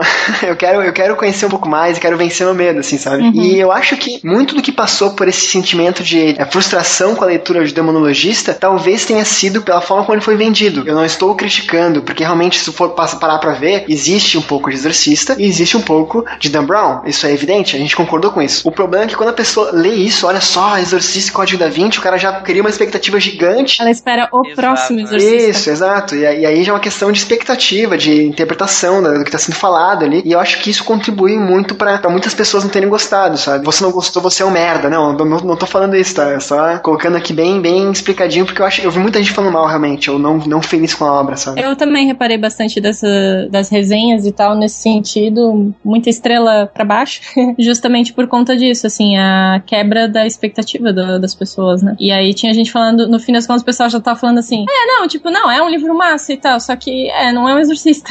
O negócio é não criar expectativa, né, gente? Assim, É, Eu pois não é. posso Pra tudo, né? Pra tudo, pra tudo. É, e, e o que o Ben falou ali de fast food, cara, assim, ó, como eu não sou um leitor de terror, voltando a esse ponto, foi muito bom pra mim, cara. Foi muito bom porque eu entrei num universo legal, um- uma mitologia bem criada, tipo, apresentou um autor que é o Milton, que eu não conhecia, tipo, já tinha ouvido falar nele, lógico, mas não conhecia o trabalho dele, o teor da sua obra, me fez ter vontade de ler ah, O Paraíso Perdido, como a Raquel mencionou, me, me apresentou uma parada completamente racional, porque o David Ullman, ele é um protagonista racional, ele estuda Milton sendo ateu e querendo criar vínculos reais, ele, tipo, ah, Milton escreveu isso, mas ele queria dizer isso, tipo, racionalizar a- um clássico, sabe? E me deu medo em alguns momentos, assim, criou tensão, criou um sentimento de urgência, a perda, né? A perda é um sentimento muito presente nesse livro, sabe? Então, pode ter sido fast food, eu nunca vou comparar a minha visão de livro com a tua e do Andrei, por exemplo, Ben. Malucos por terror, né? Não sei se a Drica e a, e a Raquel também são, mas incluo vocês nesse grupo, né? Eu não sou assim, pra mim foi demais, cara, foi demais, sabe? Como introdução Sim, sim, é sim, ótimo, sem dúvida. Agora, a gente analisar a obra dentro de um, de um quadro maior de literatura produzida, aí é onde é o pulo do gato. Pelo menos assim, na minha opinião. Aí fica fica para trás, assim, fica do ponto de vista assim, é tanto potencial que aí chega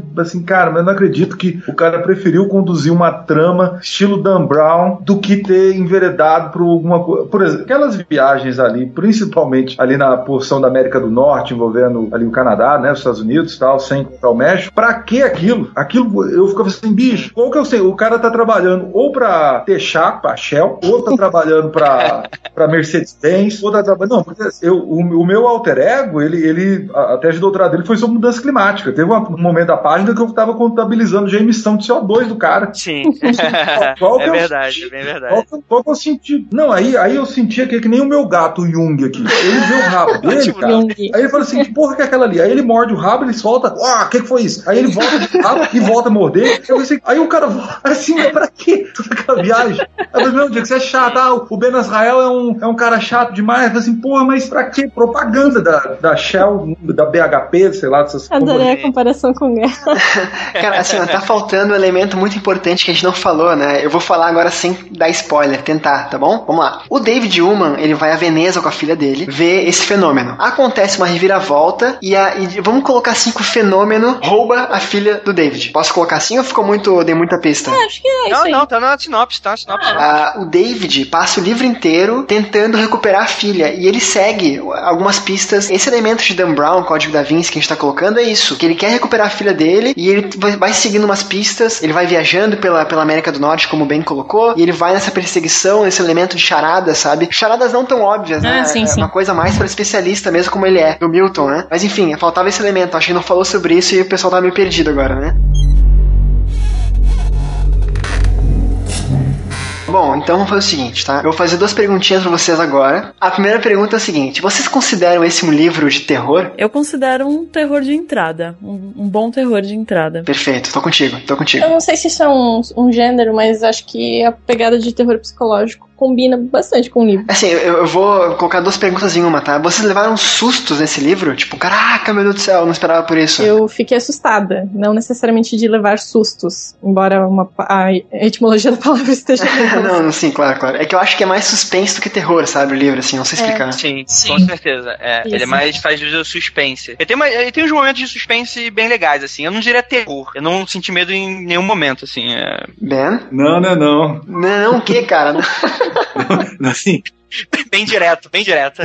Não, eu tive que ser, eu tive que ser esquema Twitter, não, não Facebook. Facebook é textão, né? O Twitter são 140 caracteres. Não, não é um livro de terror, não. Pelo, se você tomar como parâmetro Lovecraft, tomar como parâmetro Alan Poe, tomar como parâmetro, sei lá, os clássicos, e mesmo, mesmo se você incluir aí Stephen King, o livro ele não é um, um livro de terror, ele é um livro de aventura, que podia ser, por exemplo, uma ficção científica. Se você por exemplo, uma obra, por exemplo, se fosse uma obra de ciência, é, já envolvendo outro aspecto, mas é uma aventura, é um thriller. Não vejo Se como terror, de não. Satã, um OVNI abduzindo a menina, encaixaria total, né? Total. Se por exemplo, os reptilianos estão aqui entre nós. Eu não sei se tem alguém aí no, no, no podcast, mas eles estão por aí rodando. Podia ser um reptiliano. E o Mulder e a Scully estão estão em algum lugar e não apareceram ainda pra ver É. qual que é. Mas eu não vejo como terror, não. Esse é o cast com mais referências externas da, história, eu acho, cara. Caraca, impressionante. Mas que eu concordo com o Ben, eu, eu tinha falado, né? Eu acho ele muito mais voltado pra um, um thriller suspense, mas bem de levinho, do que realmente um terror barra horror, né? Pra mim, não assusta em nada, assim. Sabe o que eu acho maluco, cara, nesse livro? Assim, eu tava lendo e fui anotando algumas coisas pra falar depois, né? Eu não senti também esse terror todo de caraca, sabe? Aquele pavor. Eu, eu fiquei tenso várias vezes, como foi falado. Eu fiquei, tipo, eu, cara, aquela cena da conversa com uma criancinha, sabe? A própria cena que ele, que ele vê o Cara, bota a fenômeno. criança no meio fica A, a parte que ele vê o fenômeno em si também foi uma cena meio tensa, não sei como é que vocês pensaram, mas pra mim foi. E mas mesmo não sendo esse terror que a gente, vocês mencionaram, Alan Poe, até,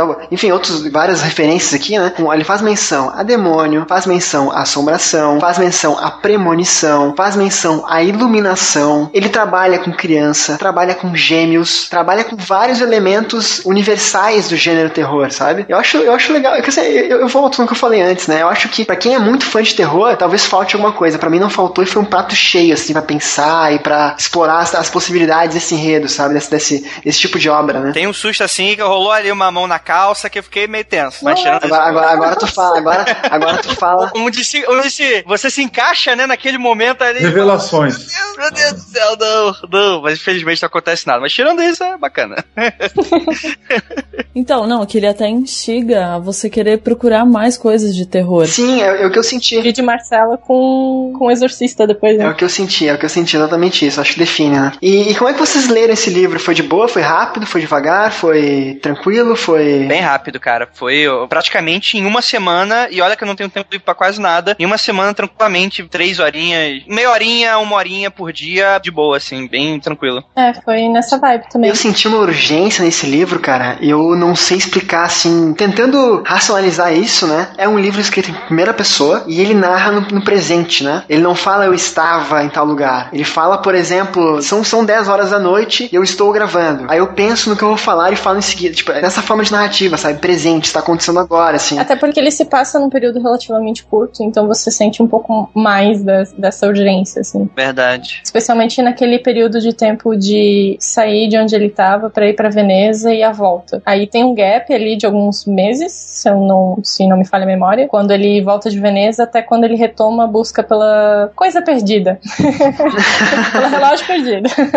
E, e recuperando aquele, aquele aspecto de literatura fast food que o Ben colocou, uh, ele, ele é muito legal, a narrativa desse, desse autor, nesse livro pelo menos, que todo capítulo acontece uma coisa e todo capítulo te leva adiante. Não tem barriga, sabe? Não, não tem partes que tu não queria ler ou que não precisaria estar na história. Tudo sempre leva pra frente. Sempre, sempre, sempre. É, isso é, um livro bem enxuto, né? Nesse Ele não perde tempo na viagem, não perde tempo na volta, não perde tempo nessas, nesses locamentos que tem entre uma cidade e outra, sabe? Eu vi comentário de gente. Sabe aquele trecho em que o, o David tá no avião e ele conversa com um cara meio esquisito, assim, no avião indo pra Veneza? Sim, sim, sim, sim. Aí ali tem um corte, porque ele termina de falar com um cara e de repente ele já está em Veneza. E eu vi alguns comentários do pessoal falando que faltava página no livro. Meu Deus. Não, tipo assim, numa na página da esquerda ele tava falando, cara, na da direita ele já tá em Veneza. Aí, tipo, eu vi que a galera respondia, não, então, é que na verdade, tipo, o autor não, não fica gastando muito tempo, sabe? Ele poupa. Não é interessante que ele voltou a sentar na cadeira, que a viagem foi tranquila, que ele desceu no aeroporto, isso nada disso importa. O que importa é que ele com um cara bem e de repente ele estava em Veneza.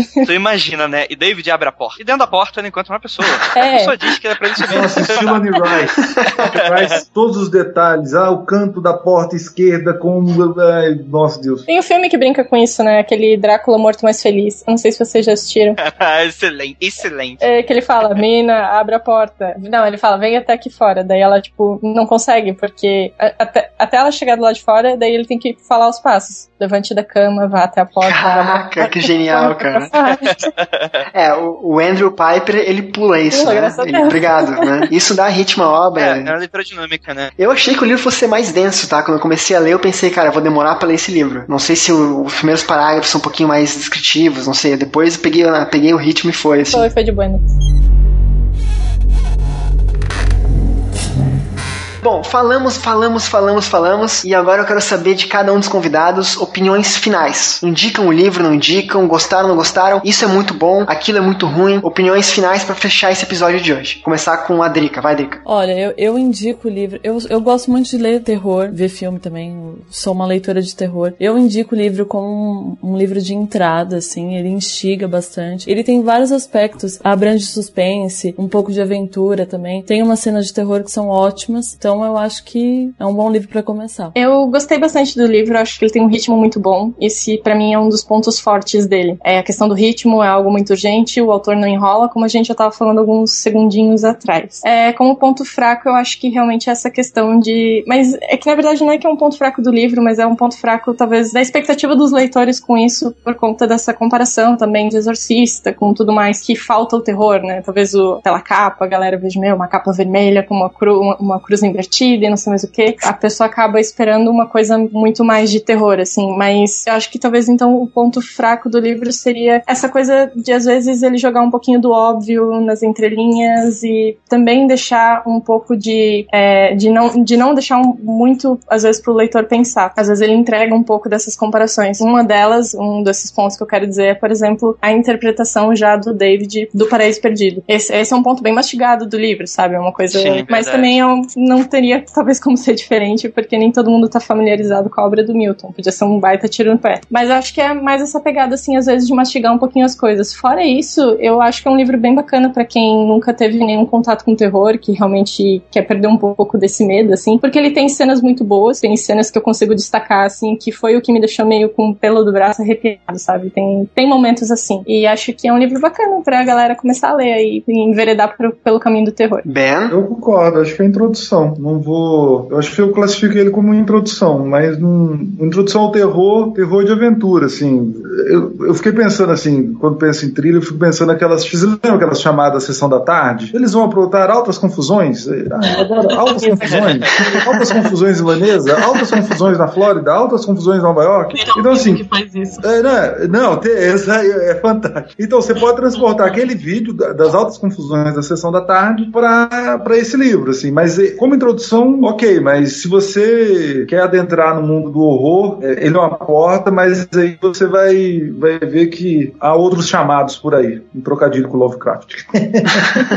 Cara, eu tô pensando agora aqui, realmente, acho que o filme vai ser muito foda. Ele tem muito potencial, cara. Essa questão de estrada, questão de. pô, vai ficar legal. Bom, Andrei. É, vamos lá. É, eu concordei muito com o que o Ben falou, né? Também concordei muito com o que as meninas falaram. Principalmente com essa questão que a gente tá discutindo aí do fast food. É, eu não acho que literatura de entretenimento seja ruim ou seja demérito de alguma obra, né? Eu sou extremamente fã de literatura de entretenimento. E O Demonologista, pra mim, ele entraria muito como aquele livro que você tá. é, que você lê entre duas grandes obras. Eu não acho que ele é um clássico, não acho que ele é uma. Oh, meu Deus do céu, eu preciso ler isso na minha vida. Mas ele é aquele excelente livro, por exemplo. Você acabou de ler o John Milton, vai partir pra algo mais clássico, mas pô, não queria pegar uma literatura mais pesada, pega aquele rapidinho que você lê uma semana, é o Demonologista. Eu acho ele excelente nesse nível. Se você espera que ele se proponha mais, ele não faz esse mais. Ele não é profundo, ele é bem raso. Como as meninas falaram, ele é bem mastigado, principalmente em vários aspectos, assim, da- não só da- do- dos pontos de referência que ele faz com a obra do John Milton e também com essa questão do suspense. Ele chega às vezes até a ser muito óbvio. Você sabe para que lado ele tá indo. Os personagens não se questionam tanto sobre por que, que eles estão indo. Eles só vão. Ah, Andrei, mas pô, é a filha dele, você tem que entender que ah, ele tá desesperado. E eu até certo ponto concordo, só que eu acho que faltou ali uma construção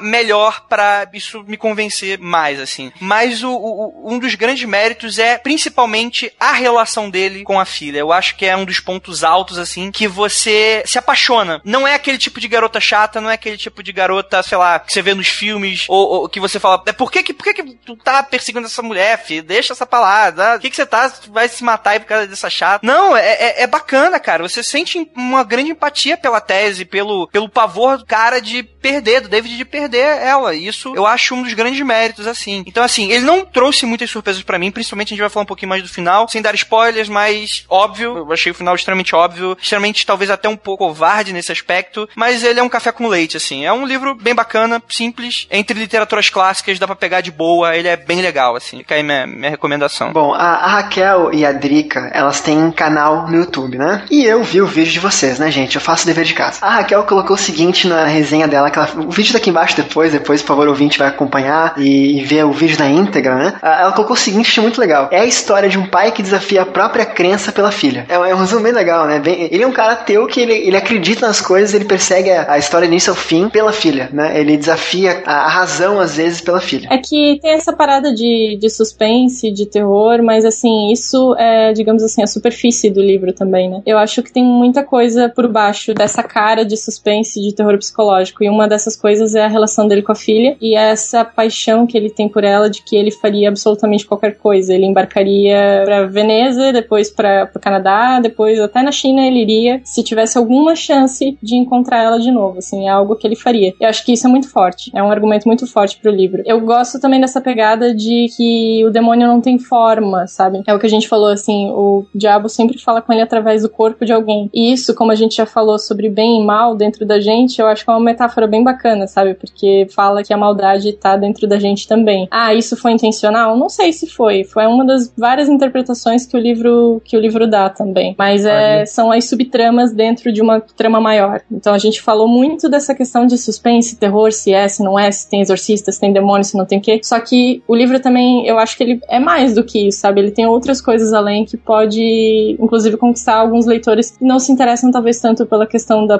possessão, mas que podem se interessar por uma história de um pai que vai em busca da filha dele até no inferno, no céu, onde foi. Essa questão de o demônio nunca aparece, não tem uma figura, uma forma, tridente, rabo e coisa e tal, não é gratuita também, né? Agora, indo pro vídeo da Drica, né? Ela coloca uma frase do livro que eu tive que anotar aqui, eu tô roubando teu, teu argumento, tá, Drica? Não repara. A guerra contra o paraíso nunca foi travado no inferno ou na terra. Campo de batalha está em todas as mentes humanas. Eu acho que isso define o livro, cara, de uma forma incrível. Drica, tu foi muito feliz quando colocasse isso no vídeo e. Sim, e quem, quem Quem fala isso, gente? Quem fala isso no livro? Exatamente. O demônio. Nós temos que lembrar que não é o cramunhão maior, né? Não, É, é o secre... é, não é nem o secretário-geral do partido. do Partido Inferno, não.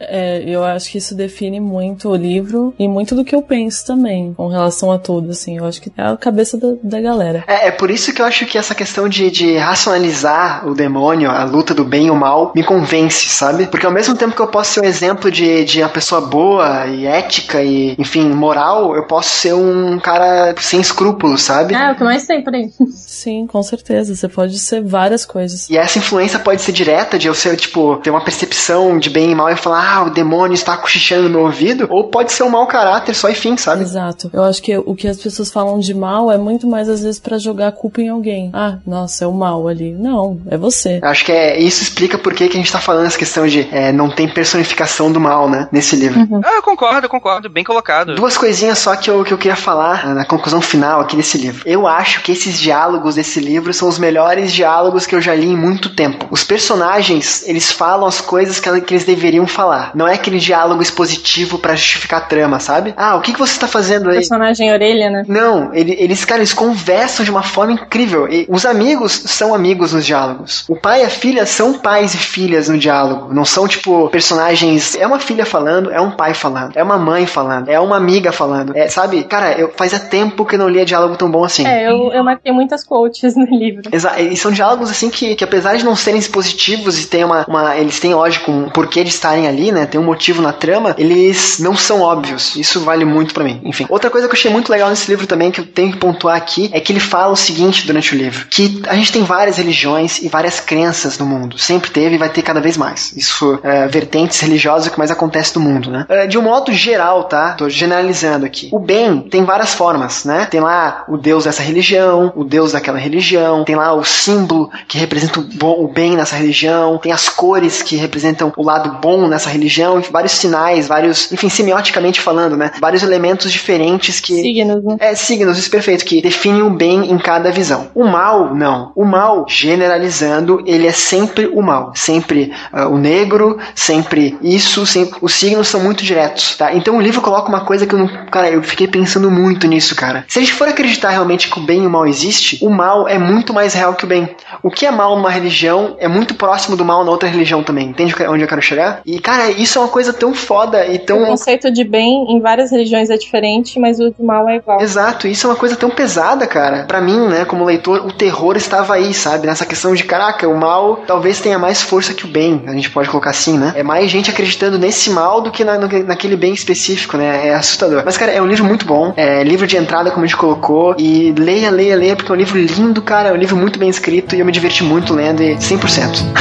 The other night, dear, as I lay sleeping, I dreamed I held you in my arms. Então, fechando o episódio de hoje, é você que quer saber um pouco mais do final, depois do final do episódio vai ter um trecho com spoilers, fique ouvindo e você vai ver nosso debatezinho ali sobre o que achamos do desfecho de O Demonologista. Quem não quiser ouvir também não precisa, ninguém está sendo obrigado a nada, né? Mas esse momento agora, então, eu estendo a palavra para os participantes desse episódio, a Raquel, a Drica, o Andrei e o Ben, né, que fizeram esse episódio, que contribuíram com essa discussão. Fiquem à vontade, façam seu jabás, divulguem seu próprio site, conteúdo, material, façam outras indicações, enfim, fiquem à vontade. Gente, muito obrigado por terem ajudado tanto o Livrocast 55 a ser esse episódio magnífico e bem e mal que foi. Ai, que host querido, gente. Eu tento, É, eu tento ser, eu tento ser o bem, eu tento ser bem. o mal fica pro livro. Toda vez que vocês falaram bem, eu pensei no bem. No bem, bem. O bem. Ah, o- Nossa, O Ben Israel. teve uma hora mesmo que tu falou, acho que tu tinha recém falado com ele, e tu falou assim, então, o Ben, é o Ben?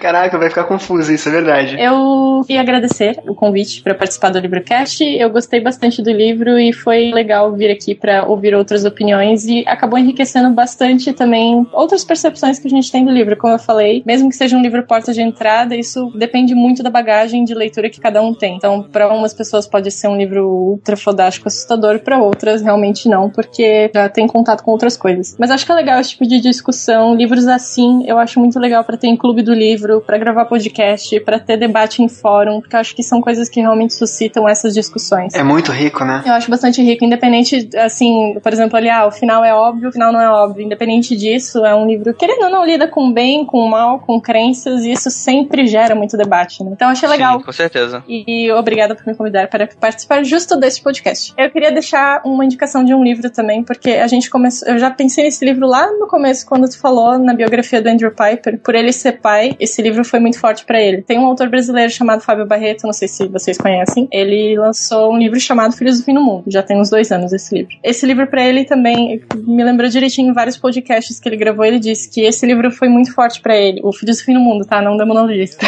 porque foi muito forte para ele justamente por conta da relação dele com a filha. Ele já tinha uma filha quando ele escreveu Filhos do Fim do Mundo e na história, assim, de forma bem resumida, vocês vão atrás depois da sinopse, é todas as crianças com menos de um ano morrem. Então, para ele isso foi muito forte, porque para ele o fim do mundo dele seria isso, perder a filha dele. Então, a história para ele foi muito impactante por conta disso. E é um livro também que, assim como o Demonologista, tem um ritmo muito acelerado, porque se passa no período de uma semana. Então, assim, é uma coisa começa no Natal, termina no Ano Novo, é uma parada muito corrida. E o final também, ele fica aberto a interpretações se a pessoa às vezes não pega as dicas do autor nas entrelinhas. Então, teve muita gente também que terminou de ler o livro e falou: pô, o autor não explicou o que, que aconteceu. Na realidade, ele explica, só tá lá nas entrelinhas. E é um livro também que gera bastante debate, assim como o Demonologista. E aí eu lembrei desse livro o cast inteiro. E eu queria falar.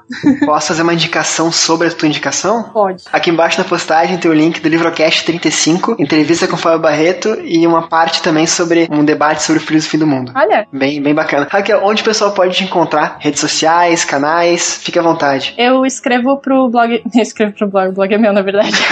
eu tenho blog Pipoca Musical já há uns quatro anos. Eu sempre fazia, compartilhava. A ideia não é fazer resenha crítica nem nada, é só realmente compartilhar impressões dos livros que eu, que eu leio, de filmes que eu assisto. E aí, há um tempinho atrás, eu migrei para o YouTube. Eu ainda faço uh, os posts escritos, que eu gosto bastante, por causa das fotos, post. Mas eu tô arriscando aí de vez em quando no YouTube, que eu tô achando bem divertido. Então, se vocês quiserem acompanhar, o endereço do blog é pipocamusical.com.br. E aí, lá tem todos os links para as outras redes: Facebook, Instagram, Twitter e o YouTube também. Então, vocês estão convidados a acessar, comentar e acompanhar, tá bom? Muito obrigada. Links aqui embaixo na postagem. Raquel, de novo, muito obrigado por teres vindo, muito obrigado. Espero que não seja a primeira vez. Aliás, a primeira vez é, né? Espero que não seja a última vez.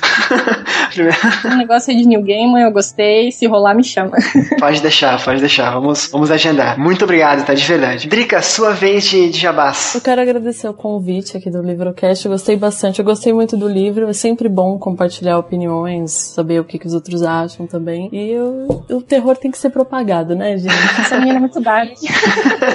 eu tenho um blog. Eu conheço teu canal no YouTube só. É, surgiu a partir do blog. Então eu tenho um blog chamado redatora de merda.com.br. Sim, merda. Que nome! É, pois é, tem cinco anos já. E aí eu também escrevo sobre livros, filmes, escrevo textos meus também, contos e tento escrever, né? E aí eu criei o canal faz pouco tempo, tem uns três meses, como uma extensão e eu tô curtindo também. Cara, eu te conheci, logicamente, né? Deixar isso pro ouvinte também. Conheci você através da Raquel, tá? A indicação da Raquel, perguntando quem mais poderia contribuir com o bate-papo e tal. E eu não conheci teu site, cara, muito bacana. Então, ouvinte, acompanhe o Redatora de Merda, acompanhe o canal no YouTube da Drica também, links aqui embaixo na postagem. E Drica, muito, muito obrigado, tá? Eu que agradeço, muito obrigado. De verdade, disponibilidade, muito obrigado de verdade. E como eu falei pra Raquel, também espero que não seja a última vez, tá? De você por aqui. Ah, eu também.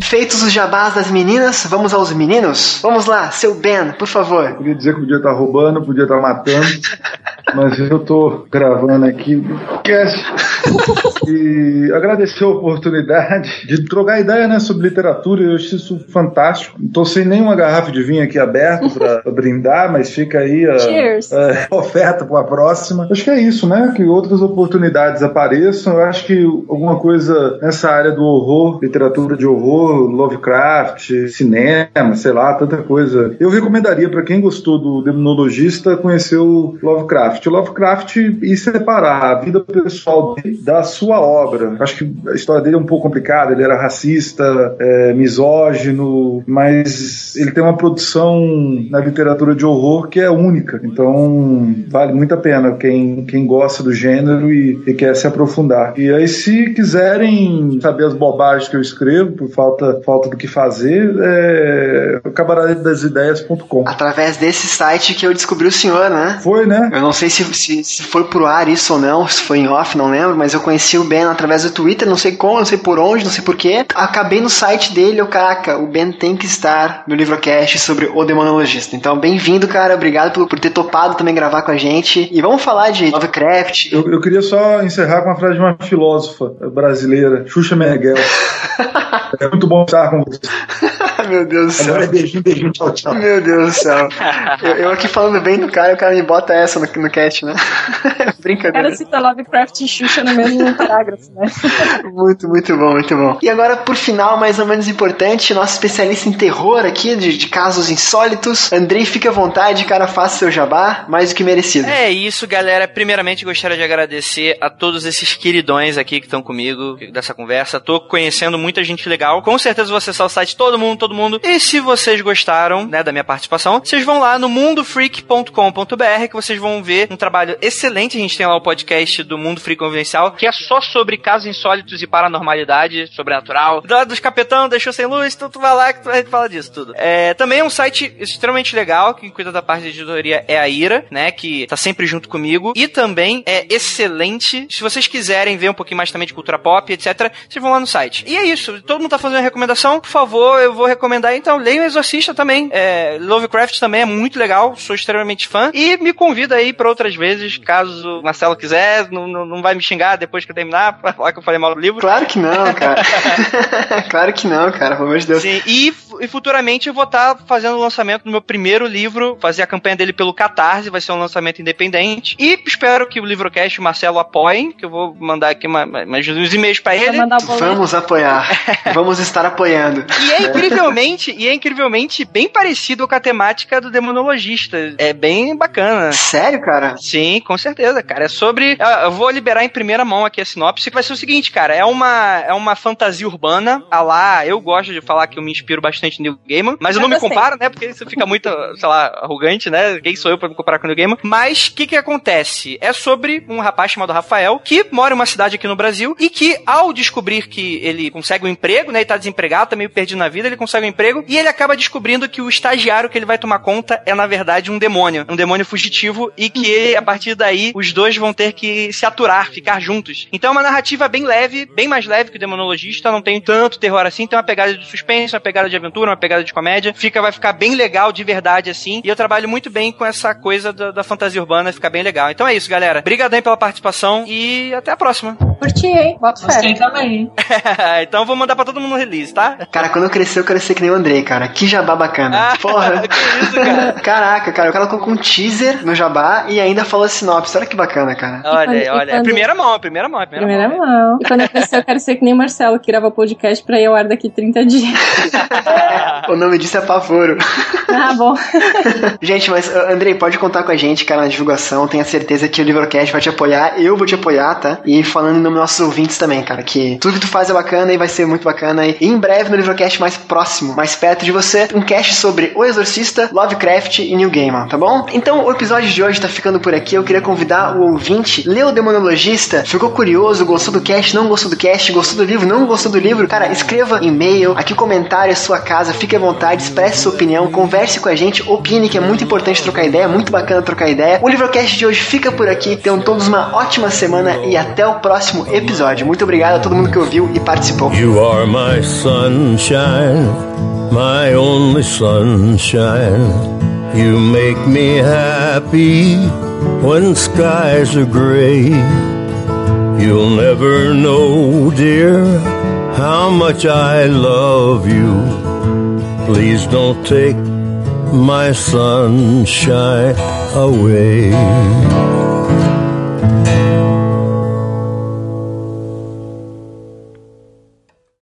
Ô Andrei, tu tá, tu tá gravando backup de todo mundo ou só tua voz? Cara, eu tô. Todo mundo. É que um lado, um canal fica o meu áudio, o outro fica o de vocês. Te agradeço, é mais seguro assim, né? A gente nunca, nunca peca por ser zeloso demais. O, ne- o ne- o negócio é profissional aí, né? Ah, tem que ser. Porra, eu já participei de podcast que a galera, a galera tava tomando uma, falei assim, ah, vamos. Não, tô com meu cafezinho do lado aqui, isso não, não muda. É só que eu já perdi gravação e não foi legal. Não é divertido. Ah, ninguém aqui tem que falar bem do livro, tá? Fiquem à vontade, sua opinião sincera, eu quero um bate-papo. ninguém aqui tem que ser dono da verdade de nada. É, não briguem Tá, então- também, tá? Por favor. Não, é lógico, vamos manter a, a- o, o clima, pelo tá, não pode gente? morder, não pode É chutar. um bate-papo descontraído. Não vale clima de truco, não? Se eu estiver ganhando, vale. tá? É legítimo. Pra quem, pra quem não sabe, reforçando, o Ben é o Diego de Freitas que está na chamada, tá bom? Presente. Não, eu não conheço esse cara. É, não respondo pra ele. é minha contraparte de uma terra paralela. E o Andrei é o nosso caça-fantasmas aqui. Ah, né? tá bom. O André é do Mundo Freak, é um podcast de terror, não só de terror, mas tem a, a parte confidencial, né? De, Casos insólitos e tem tal. casos insólidos, é. Cara, tem um terror de alguém ligar pra mim querendo que eu exorcize alguém que não tá brincadeira. Porra, já rolou isso? Isso é muito Cara, bacana. não, ainda não. Mas Ah. eu, eu falar que eu sou investigador de paranormal, de brincadeira, não tenho medo de pessoa acreditar de verdade. Alguém se teletransportando. small, small, small, small. E um parênteses aqui. A pauta é só pra eu me organizar. Se quiserem falar, puxar coisa lá do final no início, fiquem à vontade, tá? Não tem, não tem nada de, de, de ordem, tá? Pô, eu tô, eu tô por fora da pauta, não, não te esquece não. né? Não, não tem problema. Eu vou, eu vou puxando aqui e a gente vai conversando. Quer que eu copie aqui no Skype, só pra gente... Tu tem, o- tens o link? Tu recebeu a pauta não, Ben? Não recebi não. Não, tu também não, Eu cara? mandei mensagem, falei assim, não, tô sem, Sério? sem nada e tal. Eu vi só do, do programinha que não tinha ido. É, eu também tô sem pauta. Tá muito suspeito esse programa. Nossa, a pauta foi pro pacto, hein? Fala aí. Ó, gente, aí é brincadeira, né? Fantasma da, da Microsoft desviou. O que eu acho mais engraçado é que o nome de vocês está aqui como quem pode mexer e editar à vontade, então Pois é. vai entender, né? Ben, Diego, não sei quem tá falando agora. Vem para a luz, bem. Vem cá, quer uma balinha, cara? Vem cá. Tô no carro aqui, cara. Eita, nós. Ben, Ben, Ben. Alô, testando. É que o Ben tá online aqui pra, pra mim, ele tá online. Pra mim também, pra mim também tá. Será que ele tá com problema com o microfone? Se estiver nos escutando, disse alguma coisa. Tire do mudo, tire do mudo. Por favor, tire do mudo. Aí começa a aparecer uns caracteres loucos aqui. Não, é, cara, olha, esse programa, cara, olha, começou bem, aí des- descambou, né? Tô falando, foram vários probleminhas relacionados assim. Pode fazer voz de terror aí no, no meio das falas? Olha aí, olha o cara aí. Agora vê. Eu acho que isso define o livro, cara, de uma forma incrível. Drica, tu foi muito feliz quando colocasse isso no vídeo e. Ela não tô aqui pra falar. Caiu. Tadinha. que maravilha, gente. Eu vou ter que chamar de novo, vou falar de novo, peraí. Eu não vou roubar pelas costas uma coisa dessa, né? Ai, gente. Drica, drica. Pecado. Ai, erros episódio. Ó, ela Erros episódio. Tentei. Eu adicionei ela aqui agora. Nossa, que hora boa pra cair, né? Tu viu que eu falei alguma coisa ou não? Não, eu- foi bem na hora que você ia citar o que eu disse e eu não ouvi. Eu, eu, eu vou, eu vou citar de novo e tu comenta, tá bom? Tá. A- alô, alô, alô, estão me ouvindo? Estou. Eu estou. Estamos, estamos, sim, sim, sim, sim, sim. Nossa. Alô? Tô ouvindo. Quem é que ficou com o microfone robotizado aí? Acho que é o Andrei. Fala de novo, Andrei. Oi, oi, eu, eu, Que massa. eu, eu, eu, eu, É o fantasma da máquina. eu, eu, pastor. Caraca, o Andrei foi... Tá legal? Não, tá, posso... Gente, eu tô com medo, parem. Caramba, caramba, eu vou ligar, vou ligar aqui o USB, USB de. Meu Deus, cara, o que que foi isso? Que medo. Que medo Grave, pensar. grave isso aí, grave isso aí pra usar. Tá, tá gravando, cara, tá gravando, meu Deus do céu. Caraca. É o, é o Pazuzu. Fala, Zuzu. É, é o Pazuzu que encarnou. no- Alô, alô? Ah, agora alô? sim, E aí, ufa. agora? Nossa, Ufa. melhor. E agora? Caraca, Desencarnou? sai desse corpo que não te pertence. Ah, desculpa. Andrei, olha- Tio Belial Andrei, tava olha aqui pra- me enchendo o saco. Andrei, olha pra parede nesse instante, Andrei. Esse não apareceu a cara do Pazuzu aí. Meu Deus. Meu Deus. Esse episódio contou com a narração de Vitor Hugo Fernandes, ex-integrante do Heavycast e atual integrante do MundoInominável.net. E Marciele Zucchi.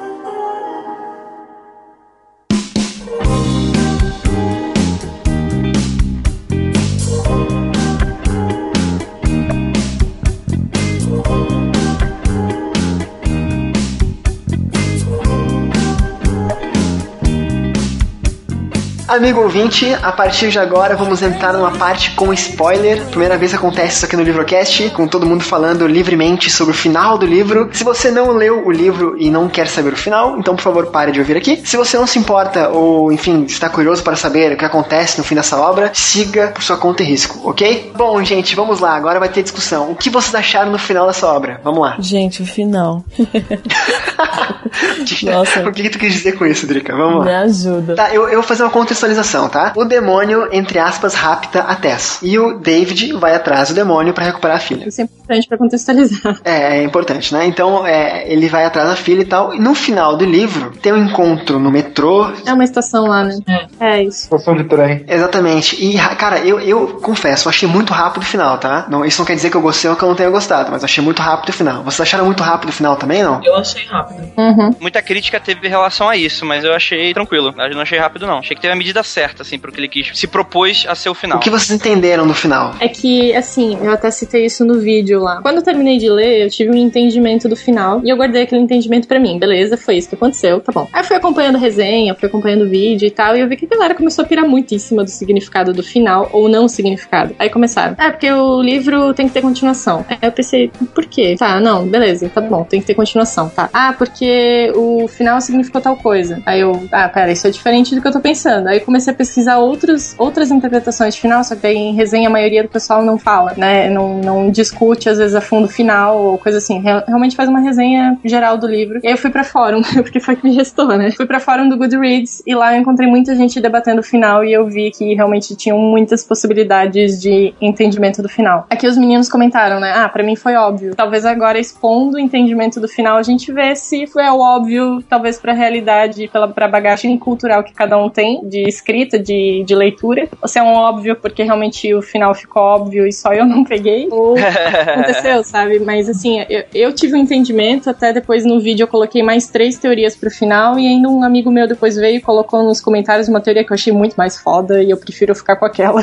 Tá, vamos lá. O Andrei falou que achou o final óbvio. Por que, Andrei? Cara, eu achei óbvio pelo seguinte fato. Quando a gente fala de uma obra que tem um, um final em aberto, subentende-se que você não sabe o que aconteceu e isso fica a critério do leitor ou do, do espectador interpretar o que, que aquilo tá acontecendo. Por exemplo, é, final de Inception. Há uma construção lá da questão dos totens das pessoas, no caso o peão, né? O final do filme é aquele peão rodando, ou seja, deixa é, claramente em aberto que tudo que aconteceu ali poderia ter sido um sonho na cabeça de todo mundo ou nada. Também Matrix também deixa várias coisas em aberto. Será que existe uma Matrix dentro da Matrix? Agora, eu acho que no livro, eu acho que ele foi tão literal ali. O que, que acontece, né? O cara tá em busca da filha, é, ele vai, tem o, o- momento em que ele perde pro demônio, entre aspas, e ele vai fazer um, um confronto com ele novamente. É, no qual ele tem que entregar pra ele os objetos que ele tem que comprovariam ali que os demônios existem e etc.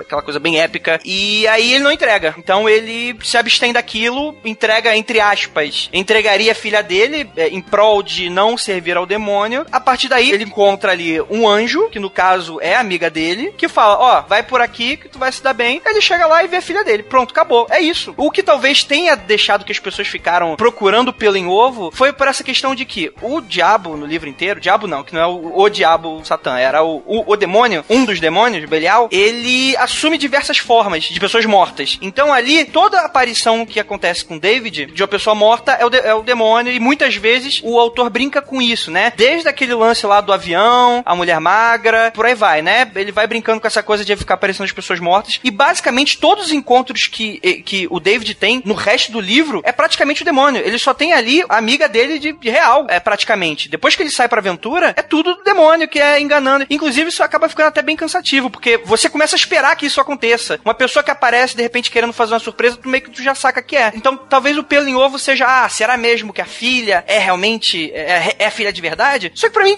a construção desse final foi tão óbvio, tipo, apareceu a, a- a menina em forma de, de ajuda, de anjo, por ele ter negado essa questão de ajudar o demônio, né, de seguir com o plano dele, ele foi beneficiado com a menina. Ou seja, o que eu falei lá no meio do cast, que eu achei um pouco covarde final, essa questão quer dizer que ele não entregou, então ele ganhou a filha. Se ele entregasse, ele ganhava a filha. Então quer dizer, no final das contas, não vale a aventura, né? Porque ele poderia ter sido ali um herói trágico, poderia ter sido um final extremamente é, é, frio e triste, mas não, ele decidiu ir pro café com leite, por mais que tudo levava a crer que era pra ser um final ele triste. Ele não encontrava e acabou. A filha dele tava morta desde o começo, né? Era o que a construção tava le- levando diretamente pra isso. Só que co- talvez com essa questão da leitura do fast food, né, que a gente tá tanto falando aqui, de tentar agradar o maior número de público possível, decidiram dar aquele final novela das oito. Foi isso que eu saquei, assim. Então, assim, a- não houve construção de ter uma segunda literalidade aí do, do final. Pra mim foi aquilo e acabou. Esse foi o meu, meu aspecto. Se as pessoas tiveram uma outra aí, por favor, quero, quero ver aí o outro posicionamento das pessoas. Mas pra mim foi isso que aconteceu. Ben, tu gostou do final ou não gostou? Cara, o Andrei falou tudo que eu ia dizer. Eu até fiquei pensando assim, porra, o cara tá lendo alguma coisa.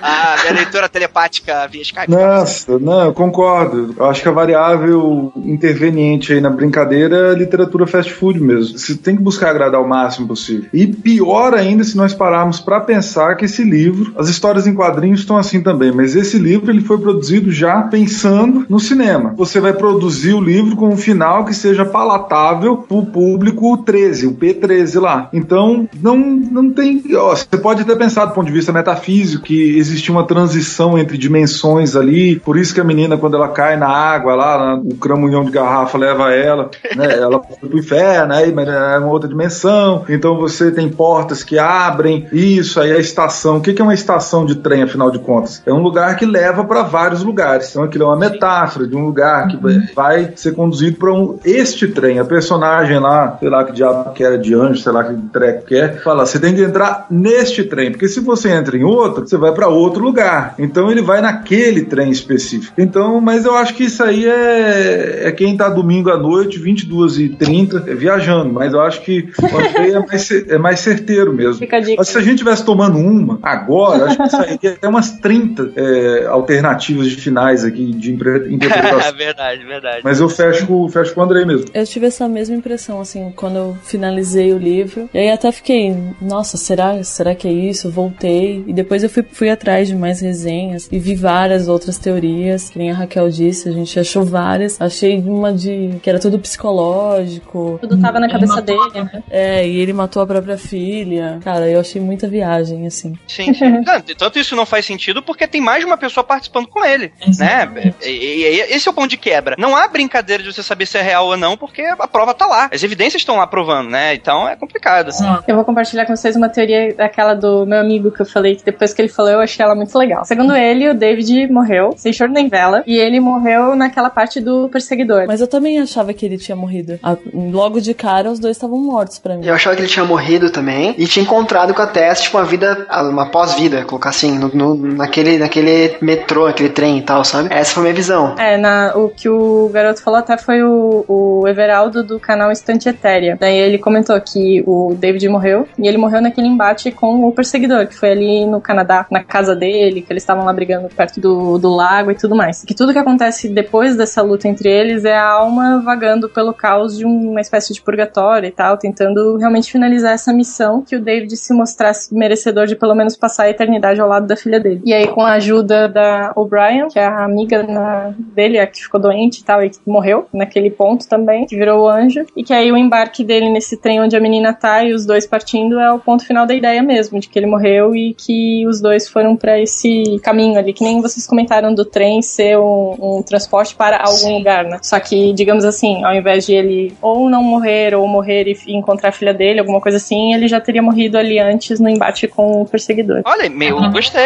Apesar de ser. É, é porque assim, tipo, se realmente ele encontrou, a, ele tá vivo, encontrou a filha naquele trem no fim do livro, que nem o Andrei falou, é, ele ia encontrar a filha fazendo o que o demônio pediu ou não, e, né, não tem por que ter aquela aventura inteira. Ele tá morto meio Assim. triste, né? Porque o mal vence.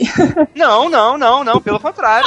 Não, não, não. Do mal não vence, não. Porque o que acontece? Existem dois, dois inimigos no, no- no livro inteiro. Eu já falei filme, olha aí. Já, já, dá, já dá pra adaptar mesmo. O primeiro deles é o, e o principal é o demônio, né? Qual o que, que o demônio quer? Ele quer que é, é, as pessoas saibam que eles existem. Mas no final das contas, o mundo vai acabar e eles vão ser destruídos por Deus. Isso aí é até falado no diálogo que eles têm, né? Mas eles querem fazer o fuzuê. Ou seja, não ia ser entregue os documentos, ia ficar durante 99 anos lá no cofre, como ele bem explica no começo da aventura. E o lance da igreja é que talvez tenha ganhado mais ou menos, porque a igreja continuaria em sigilo que os demônios existem, né? Porque os três ali iam morrer, né? O tanto o David, que ele ia morrer por último pelo sangramento, é, o perseguidor teria morrido no rio, então todo mundo ia morrer. Ou seja, ia dar no mesmo. Ele encontrou a filha e tal, tal, tal, ficou meio ponto pra lá, meio ponto pra cá. Só que o meu problema com isso é que, se isso realmente tivesse uma construção do tipo, por exemplo, sexto sentido. Sexto sentido é foda por quê? Porque o filme inteiro você não percebe, mas o diretor ele constrói ali um lance de que ninguém, além do garotinho que é, que é médium, conversa com o Bruce Willis, que é o fantasma da história. Então aí você fala, caralho, que foda, vou rever o filme, realmente tudo faz sentido e tal. Mas, por exemplo, depois que ele começa, ele é perseguido por policiais, ele fala com o taxista, ele tem tanta interação, fala com o cara lá da cabine, lá do passado do Canadá para os Estados Unidos. Então, o problema é dar uma forçadinha de barra. É uma teoria legal? É. Um pouquinho Caverna do Dragão? Talvez. Mas é uma teoria legal, é bacana. Caverna do Dragão mesmo. Cara, o que eu consigo ver que apesar de ser um final, tipo, óbvio e, e fechado, que ele te entrega, né? Não fica aquela de o, o pininho da origem caiu ou não caiu, né? O Hum. peão lá. Ele. É, o Totem, ele deixa muitas possibilidades ainda, né? Ele deixa. Pra mim, a minha primeira interpretação até tinha sido que ele tava lá de boas, vivo. E quando ele entra lá no trem, que ele fala, eu acredito que a Tess, ela ainda tá com o cheiro da mulher magra. No começo do livro, quando ele encontra essa mulher magra, ele fala de um aroma que ela tem. Um aroma? Um fedor lá, sei lá, que ela tem. E no final do livro, quando ele encontra a Tess, a Tess tá com esse cheiro. Então, tipo, a Tess realmente tava presa com aquela mulher. Isso, digamos assim, dentro da realidade do livro, é um fato. A Tess tava com ela. Aí, quando o David entra no trem pra recuperar ela, pra re- reencontrar ela, ele fala, eu acredito. E pra ele, seria realmente uma prova do personagem pra gente, leitor, de que agora o David acredita oficialmente, né, no céu e no inferno, depois de tudo que ele passou. Aí tem aquele negócio, ah, não é que o bem vence nem que o mal vence, mas o que acontece é que ele conquista o objetivo dele, ele, re- ele reencontra a filha dele. Pra ele, ali, a missão está cumprida. Eu não sei em qual momento, não vou lembrar agora de certeza, mas ele dá uma pista de que a Elaine, a, amiga do, do David, né? Ela tem uma, uma iluminação ali uma hora, né? De que ela, ah, não sei como eu sei, mas eu tenho certeza que vai dar certo. Uma ela fala uma frase mais ou menos assim em algum momento do livro. E é um momento chave, assim, que, que tu vê que ela, ela tá viva ainda, né? Tá encarnada ainda, mas se dá uma pista de que realmente ela, ela pode ter um contato com além, vamos colocar assim. Se tem o mal no livro, deve ter o bem também, né? É, mas é exatamente isso também. Por exemplo, ele faz essa, essa brincadeira com o John Milton, só que dentro do- da própria história do John Milton, quem é o bem são os rebeldes, que são os demônios, né? Então, como assim, tipo, no final, o, o livro tá construído inteiramente que o demônio que é o bonzão, e de repente acontece aquela coisa iluminada, de ai meu Deus do céu, se toda a construção dele é falar que Deus é que na verdade é o grande filho da puta. Então, assim, não sei, não sei, né? Fica